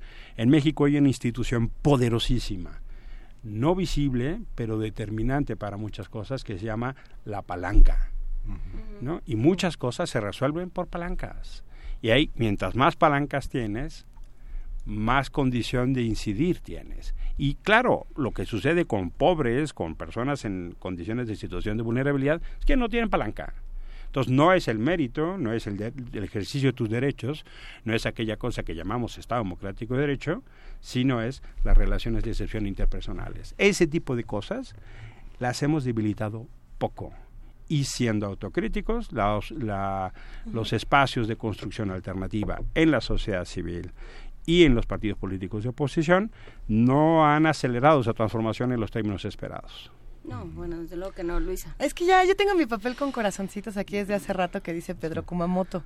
Pero yo no sé eh, cómo puede, por ejemplo, un personaje como este convivir con todos los demás si está, si nos demuestra que no todo está perdido o si nos Y está sobre demostrando todo, otra cosa. Si es un modelo replicable, que sería eh, sería mi pregunta. ¿Hasta qué punto Pedro Kumamoto y lo que, que lo que ha sucedido con Pedro Kumamoto y, y su entorno es un modelo No que se va a poder replicar? Por ejemplo, la estaban comparando en, en redes con el caso de Marichu y que a mí me parece que son completamente diferentes. Sí. Pero, eh, bueno, pues ahí queda, ¿no? Como dos ejemplos de, de cosas que pasan distintas dentro de los Son, candidatos son fenómenos Son distintos, que distintos. obedecen a circunstancias muy distintas, pero que eventualmente sí pueden tener contextos para explicar, ¿no? La búsqueda, yo creo sí, de, de una transformación con, con código democrático de la circunstancia. Yo soy aquellas personas pues que no acompaña el cambio violento. O sea, yo no- a mí no me anoten en esa lista. Habrá personas que sí lo crean, yo no lo creo. ¿no? Me parece al contrario, los cambios violentos afectan esencialmente más a, a los más pobres. Entonces, ese tipo de apuestas no son mi opción. ¿Quién está proponiendo un cambio No, violento? hay distintos tipos de opciones, ¿no? no Ok. Digamos, para así dejarlo, no, no, no, no sería creo que la dis- discusión sustantiva. Bien. Pero creo que sí hay quienes, mm, fenómenos como los wi- los wikis o fenómenos como Marichuy, que, están a- o distintos lugares en la República, porque sí veo fenómenos muy notables de, organizaciones a nivel local. ¿no? Un, un- ejemplo, una organización que se llama Irapato Mi Corazón. ¿no? No, veo un proyecto en San Cristóbal de las Casas que se llama Avanza San Cristóbal. Un grupo en Tapachula que se llama eh, Tapachula Ciudadana. Un grupo eh, en Guanajuato que se llama Avanza. Un grupo en San Luis Potosí que se llama Ganemos. Un grupo en Juárez que son Cholos con Dignidad.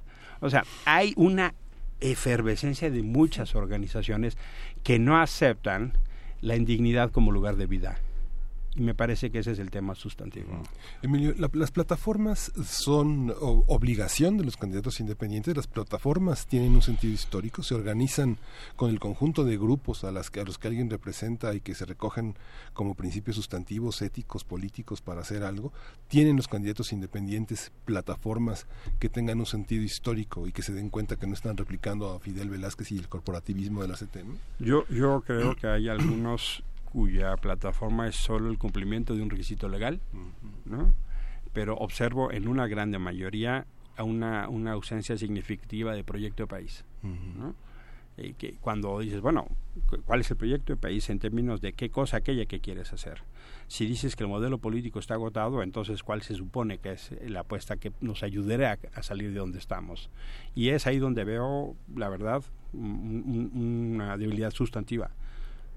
Incluso, vamos, me parece que la razón de acercarse a la urna no es única. O sea, si tú ves fenómenos como los de Marichuy y el, el CNI, o sea, el- eh, esa expresión de decir hay una deuda histórica de este país con los pueblos indígenas que se llama racismo estructural.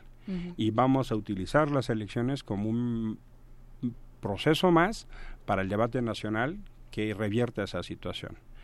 Y, y me parece de una extraordinaria pertinencia. ¿eh? Y, inclusive ellos han, eh, ella y ellos han advertido que su aproximación al electoral es distinta. O sea, es utilizar el momento y el proceso para la organización. A mí no deja de sorprenderme y de llamarme la atención que eh, este sector apueste a eso, o incluso que el EZ, que había apostado hace 20 años a un movimiento armado esté usando ahora la urna. No lo habían hecho.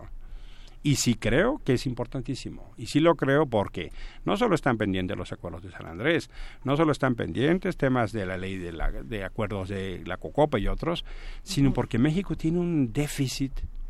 Por ejemplo, a mí me parece indispensable que avancemos a mecanismos de representación de un país multicultural. O sea, tendríamos que tener una circunscripción indígena en el Congreso de la, el Congreso de la Unión. Así como hay diputados migrantes, tendría que haber una proporción de nuestros representantes que vinieran de los pueblos indígenas y que se eligieran bajo usos y costumbres. Ese modelo ya existe en países como Colombia o Brasil. ¿Qué querrá decir? Si somos el 10% de la población indígena en este país, el 10% de los integrantes del Congreso tendrían que pasar por un mecanismo de usos y costumbres de los senadores y de los diputados. Y lo mismo tendría que pasar en estados donde hay alta población indígena. O sea, no puede ser que no haya una circunscripción indígena en Chiapas, Guanajuato, Guerrero o Oaxaca. O sea, es la transformación del pacto social, ¿verdad? Y me parece que eso también debe llevar incluso a un cuarto nivel de gobierno. O sea, yo sí estoy absolutamente convencido que necesitamos repensarnos como país el entendimiento de un país multicultural. Entonces, el fenómeno del CNI de Marichuy obedece a una discusión política para enfrentar uno de nuestros más brutales atrasos y uno de nuestros rostros más feos, que es el racismo, el clasismo, el machismo que vivimos. Entonces veo ahí ese sentido, ¿verdad? El caso de los wikis veo una cosa muchísimo más puntual, más limitada, incluso en su agenda. O sea, los wikis han decidido hacer una agenda muy puntual de cierto tipo de agendas. No, no es que hagan un proceso abarcativo de agenda. Es, como esta cosa, vamos a los temas positivos y que generen consenso. Hay otros temas que prefieren no entrarles. Puede uno val- valorar y decir, bueno, ha funcionado en estos temas, eventualmente sí. ¿Es repetible Pedro Kumamoto en Iztapalapa? ¿Es repetible Pedro Kumamoto en, en Iztapaluca? ¿Es repetible los wikis en Ecatepec? No, claro, ellos te, te plantean una estrategia de clases medias, uso de redes sociales, gente que no depende de la despensa. Perdónenme, no, no quiero ser ofensivo, pues, pero es una es personas que tienen mejor condición para ejercer su libertad, su autonomía, o sea, el fenómeno de entender la autonomía moral de las personas, para su discusión de qué se entiende por ciudadanía, qué se entiende por democracia, es que eso, ese debate no se puede dar por cerrado. Es que en este país la mitad de las personas se va a acostar con hambre. Entonces, cuando hablamos de democracia, ¿de qué carajos hablamos si la mitad de las personas no tienen para lo básico? Entonces, dar por sentado que la democracia electoral en México se resuelve por instalar una urna, una mampara, no me jodan. Es que Eso no es la democracia en Esa México. es la discusión, esa es una de las discusiones centrales. Eh, de- el, el lunes estuvieron aquí, eh, estuvo aquí el vocero del INE y era una de las discusiones Ah. que teníamos. Este sí que bueno que discutamos los debates. ¿no? Sí, claro. Radio UNAM no va a estar en esa discusión, pero no importa, de todas Nos maneras. parece pertinente. Nos parece pertinente. No pasa nada, No, no nos pasa invitaron nada. a su piñata, pero de todas maneras Está la bien, anunciamos. tomamos Pero de nota gachos, bien. pero está bien. Está bien, pero, pero a ver, o sea, están partiendo del punto que la gente va a votar. Claro. Y pensando en esos jóvenes de los que tú hablabas en San Juan del Río, ¿cuántos de ellos van a salir a votar? O sea, por, por, por pensar en ellos, por, ni siquiera ya pensemos en todos aquellos que dicen, yo por principio no le hago el juego y, y estoy parafraseando, no son mis palabras, estoy tomando las de la- las que he oído y las que he leído en redes sociales, ¿no? No se trata de hacer el juego, no se trata de, eh, de seguir jugando a, a esta simulación a la que han entrado los partidos. ¿no? Sí. Entonces, ¿cómo, cómo, eh, cómo articulamos estos dos discursos? Mira, yo veo tres discusiones simultáneas. La primera cosa que haya que no podemos reducir el debate de lo que entendemos por democracia solo en esta cosa de montar elecciones. Y que luego nos vengan a decir la fiesta de la democracia. O sea, Dice uno, pero ¿por, ¿por qué recurren a esa cosa tan barata? ¿verdad? Y entonces sales, al- ves a los titulares de los órganos electorales, hoy fue la fiesta de la democracia. Y dices, bueno, Sí, o por- sea, por sí, el amor es de que si no sale porque porque ponemos No. las mamparas, sí, pongan las mamparas, pero Es y que el Estado de esa- México O y- sea, y la dinero- mampara no está siendo suficiente para entender uno de los dilemas principales, no solo la condición de ejercicio de derechos, sino aquella cosa, incluso más allá, si entendemos, nos vamos al debate sobre democracia electoral, si nos vienen a decir que con la mampara están deteniendo la compra y la coacción del voto, están siendo autoridades cómplices. O sea, en el Estado de México lo que observamos fueron autoridades omisas y en algunos casos sumisas. Es decir, tiene ríos de dinero ilegal y no están haciendo nada para evitarlo. Y no estoy hablando de oídas, estoy hablando porque presentamos un caso. La iniciativa ahora fue al INE. Entregamos una tarjeta de débito a Norte. Les dijimos, señores, controlen la cuenta que hay aquí porque la van a utilizar para pagar las promesas el día de las elecciones. Dejaron pasar las elecciones, no nos dijeron nada. Vencieron el tiempo y al final pasar las elecciones empezaron a investigar. O sea, un mes para ver si admitían, ¿verdad?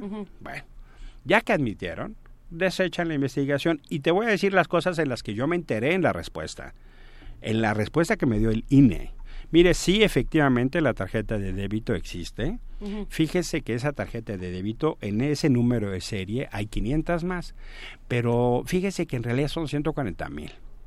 Y debo decirle que efectivamente esas cuentas están asociadas a una cuenta bancaria cuyo titular es el gobierno del Estado de México.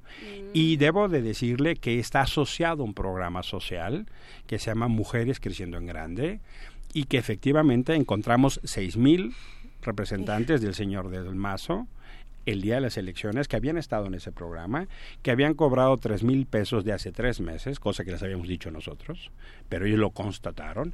Ah, bueno. Pero, No, pero bueno. sabe que ellos me dijeron todo esto, ¿eh? Pero la conclusión es la siguiente: no podemos sancionar porque el órgano local del Estado de México no nos ha dicho que el programa socia- social se usó con fines electorales. Ah, ok. Entonces, cuando el OPLE, así se llama, nos diga que se usó con fines electorales, investigaremos. No, dices, bueno, tiene- del 2014 le hizo una reforma constitucional para in- inclusive generar una condición de romper el secreto bancario. En el expediente también nos enteramos. eh, ¿Ustedes se acuerdan del caso tan triste y polémico de esta niña que desapareció cuatro días en el Estado de México? ¿Polet? Polet, la niña Claro. Polet, ¿no? Sí. Había un procurador ¿no? que no encontró la niña Polet. Ese procurador se apellida Basbás, Ujú. ¿no? Muy emblemático apellido, Así ¿no? es. Bueno, el señor Basbás hoy es el titular de la Unidad de Inteligencia Financiera de la Secretaría de Hacienda. ¿Tú crees que el señor Basbás va a encontrar el desvío de los dineros?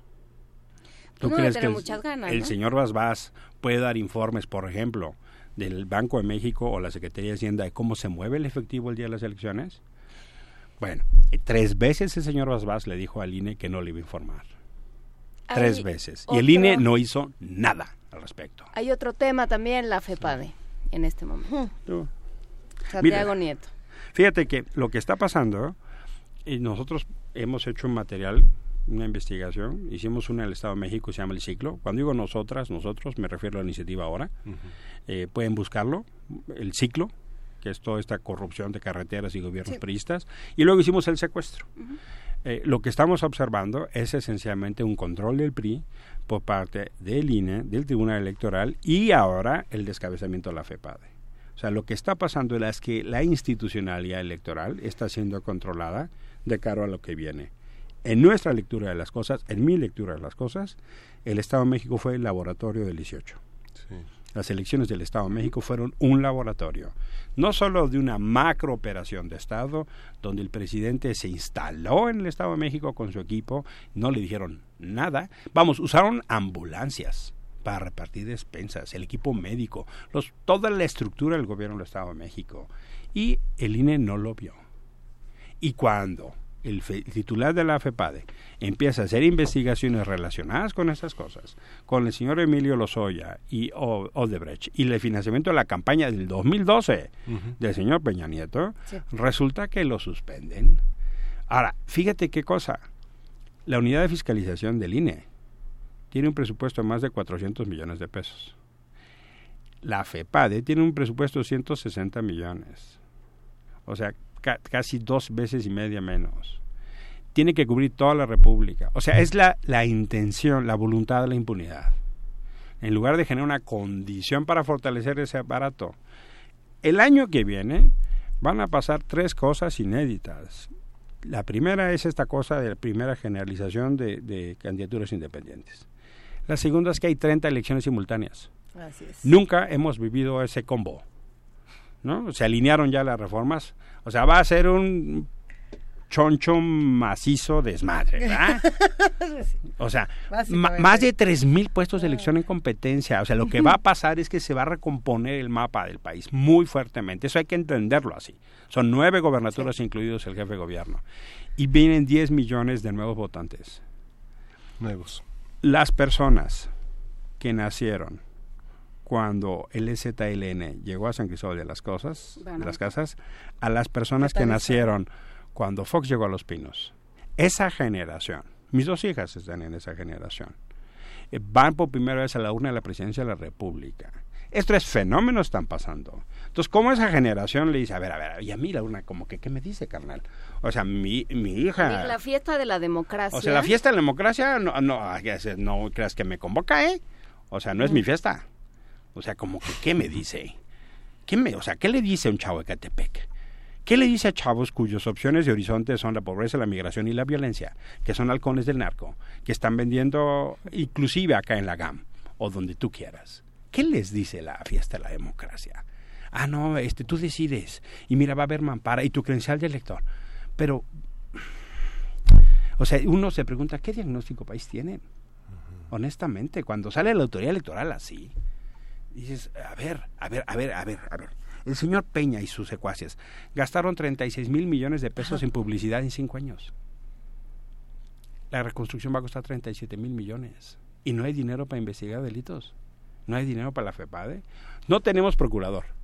No, no tenemos fiscal anticorrupción. No tenemos fiscal para delitos electorales. Y ya nos dijeron que dentro de un año, ¿eh? Porque ¿qué, ¿cuál es la prisa? A ver, a ver, pero, pero todo absolutamente está perdido porque nos quedan como tres minutos No, no, de no, charla. insisto, no, todo está perdido porque yo- ¿por qué vendemos? A ver, ¿Qué yo, hacemos? yo claramente digo. ¿Qué hacemos? En este contexto, sentarse a, a lamer las heridas no toca.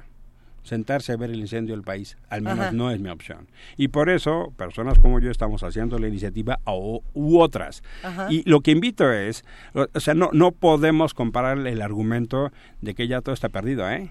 Y esto está jodido y ya lo chupó el diablo. Yo no. Ok, ¿no? entonces, ¿cuál? Yo, yo cito aquella canción de Mercedes Sosa, ¿no? que dice, yo vengo a ofrecer mi corazón.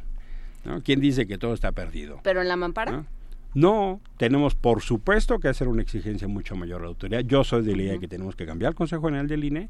Yo soy, por ejemplo, antes no hubiera pasado absolutamente nada si renunciaba un fiscal. Hoy fue un buen desmadrito la renuncia de Santiago Nieto. Ese tipo de cosas tenemos que hacer Ah, bueno, pero en ya- todos los pero casos. El Senado ya se fue de puente, ¿eh? o sea que... No, pero por su, pero, pues, ya. pero antes que ni siquiera costo, Bueno. ni siquiera discusión, ni siquiera exigencia, ni siquiera agenda de rendición de cuentas. Yo vivo el fenómeno del debate de Santiago Nieto no en la lógica de lo que siempre pasaba que cambiaban funcionarios y no, yo lo vivo, vivo como un cambio. O sea, lo que tiene que pasar es justamente ese fenómeno de exigencia. Tenemos que avanzar hacia el 18 en un fenómeno de mucho mayor exigencia. En la iniciativa ahora vamos a competir al menos en 17 estados con 17 con cerca de 70 candidaturas, porque el PRI no siempre es el problema, ¿eh? En Morelos se llama Graco Ramírez. En Guanajuato se llama PAN. En, en Chiapas se llama Partido Verde, que es la expresión más corrupta del PRI. O sea, hay distintos rostros de esta cosa que Sí. llamamos cultura. Ahí vamos a dar la batalla y vamos a tratar de construir un gran debate de un proyecto de país que ayude a sacar al, al PRI de los pinos. Eso sí, eso sí. Porque eso de estarse lamiendo las heridas no toca, ¿eh? No, no, Eh, o sea, no toca. Emilio, los candidatos independientes son muy de- para otros puestos son muy distintos de los que van a la presidencia. Mira, yo creo que a nivel local es un fenómeno muy distinto. Yo creo que ahí hay condiciones muy distintas. A nivel presidencia de la República, yo honestamente tengo grande reserva. Se inscribieron 86. ¿no? Creo que le dieron más de 70. ¿no? Me- francamente, me parece que ahí no vamos a ver mucho. Por supuesto, veo distinto a Marichuy y por supuesto creo que vamos a ver algunos otros que sí hace más a ese sentido de expresión ciudadana en la irrupción del poder. Yo entiendo que es lo que tenemos que hacer. Entiendo que la cosa pública y política es donde la gente participa y decide. Eso es lo que tenemos que hacer. Vas a tener que volver a la cabina. Sí, pues. Emilio. No, nos queda un añito, muchachos. No, no, güey. Mucho que discutir. Los invitamos, por supuesto, a que consulten la cuenta de Twitter de ahora, que es ahora-mx. Emilio, ¿dónde te encuentran los que te andan pregunta y pregunta cosas aquí en, en, Primer en Movimiento? arroba, en Twitter, arroba Emilio Álvarez I. O me- también me pueden encontrar en una página, Emilio Álvarez y Casa, o en Facebook. Ahí estoy a sus órdenes y si no, pues por lo menos para su debate. Ah, pues ha estado re bueno este debate. Sí, gracias no, por esta gracias. conversación. Buen día, un abrazo. Un gran Muchas abrazo. gracias. Nos quedamos aquí con música, Miguel Ángel Quemay. Sí, vamos a, oh, vamos a honrar a los difuntos el 2 de noviembre, que comenzamos desde hoy y coincide con las celebraciones del Día de los Fieles Difuntos y de Todos los Santos. Vamos a escuchar Flores de Mayo, sones para el Día de Muertos, nahuas de Tlamixtlahuacán Guerrero. Es música del álbum La Muerte en la Música y la Danza y lo interpreta Margarita Vázquez Ramos en la guitarra y en la voz y Moisés Vázquez Moreno en el violín.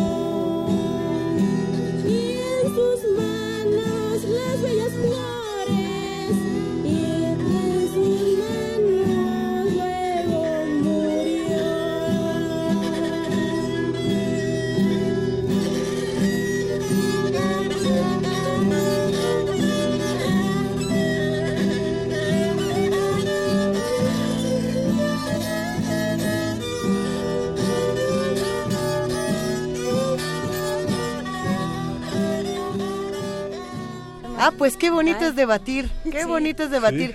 Gracias a nuestro querido amigo Emilio Álvarez y Casa por esta discusión, que creo que estuvo bastante buena. Eh, podremos estar de acuerdo, podremos no estarlo, pero eso tendremos que hacerlo en un ejercicio sano y democrático. De ¿Sí será? y análisis y ¿Será? diálogo. Pues venga, ya nos vamos de primer movimiento. Hasta aquí quedamos esta mañana con ganas de que nos durara otra hora la conversación, ¿verdad? Y todos, ¡ah! Y mañana, y mañana, mañana, si no es en el coche, escúchenos desde su cama, porque vamos a seguir aquí. ¿Desde la cama? Sí, pues sí, es un día Ah, que festivo. mañana sí, no hay mañana clases. no hay clases, no hay bancos, tomen sus providencias. Ah, no hay bancos tampoco. No, no, Ah, mire, ¿qué, qué más no hay? Sí. Bueno, primer Nosotros, movimiento sí primer hay. movimiento sí hay. Con eso nos quedamos. Pues gracias a todos los que hacen primer movimiento, a todos los que lo realizaron esta mañana, los amigos de TV UNAM, los amigos de Radio UNAM, los ingenieros en cabina, los productores, toda la... la, la- iba a El decir gran la equipo, gang, la el banda, clan, el- la la banda de seres que, que hacen que nosotros nos veamos. La nos oyamos. el cardumen. Entonces, Ándale. Gracias a todos, ha sido un verdadero placer. Nos despedimos con música de la curaduría de la recomendación de Dulce Wet. ¿Qué vamos a escuchar para cerrar, Miguel Ángel? Bueno, vamos a escuchar en la, vamos- en la cuarta en la cuarta elección de la curaduría de Dulce Wait, vamos a escuchar de Gustav de Gustav Mahler, Indiesen Better, Indiesen Braus. Con este clima, canciones de los niños muertos, eh, con la Orquesta Filarmónica de Berlín de Karl Bohm, con la interpretación de Dietrich Fischer-Dieskau, en un bajo barítono que no tiene pierde. Esto fue el primer movimiento. El mundo desde la universidad.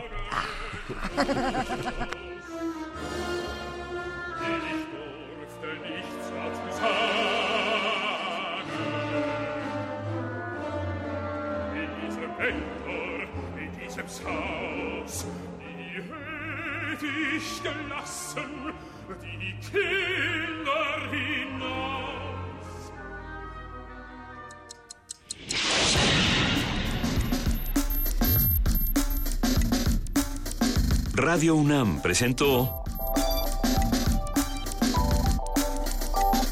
Primer movimiento.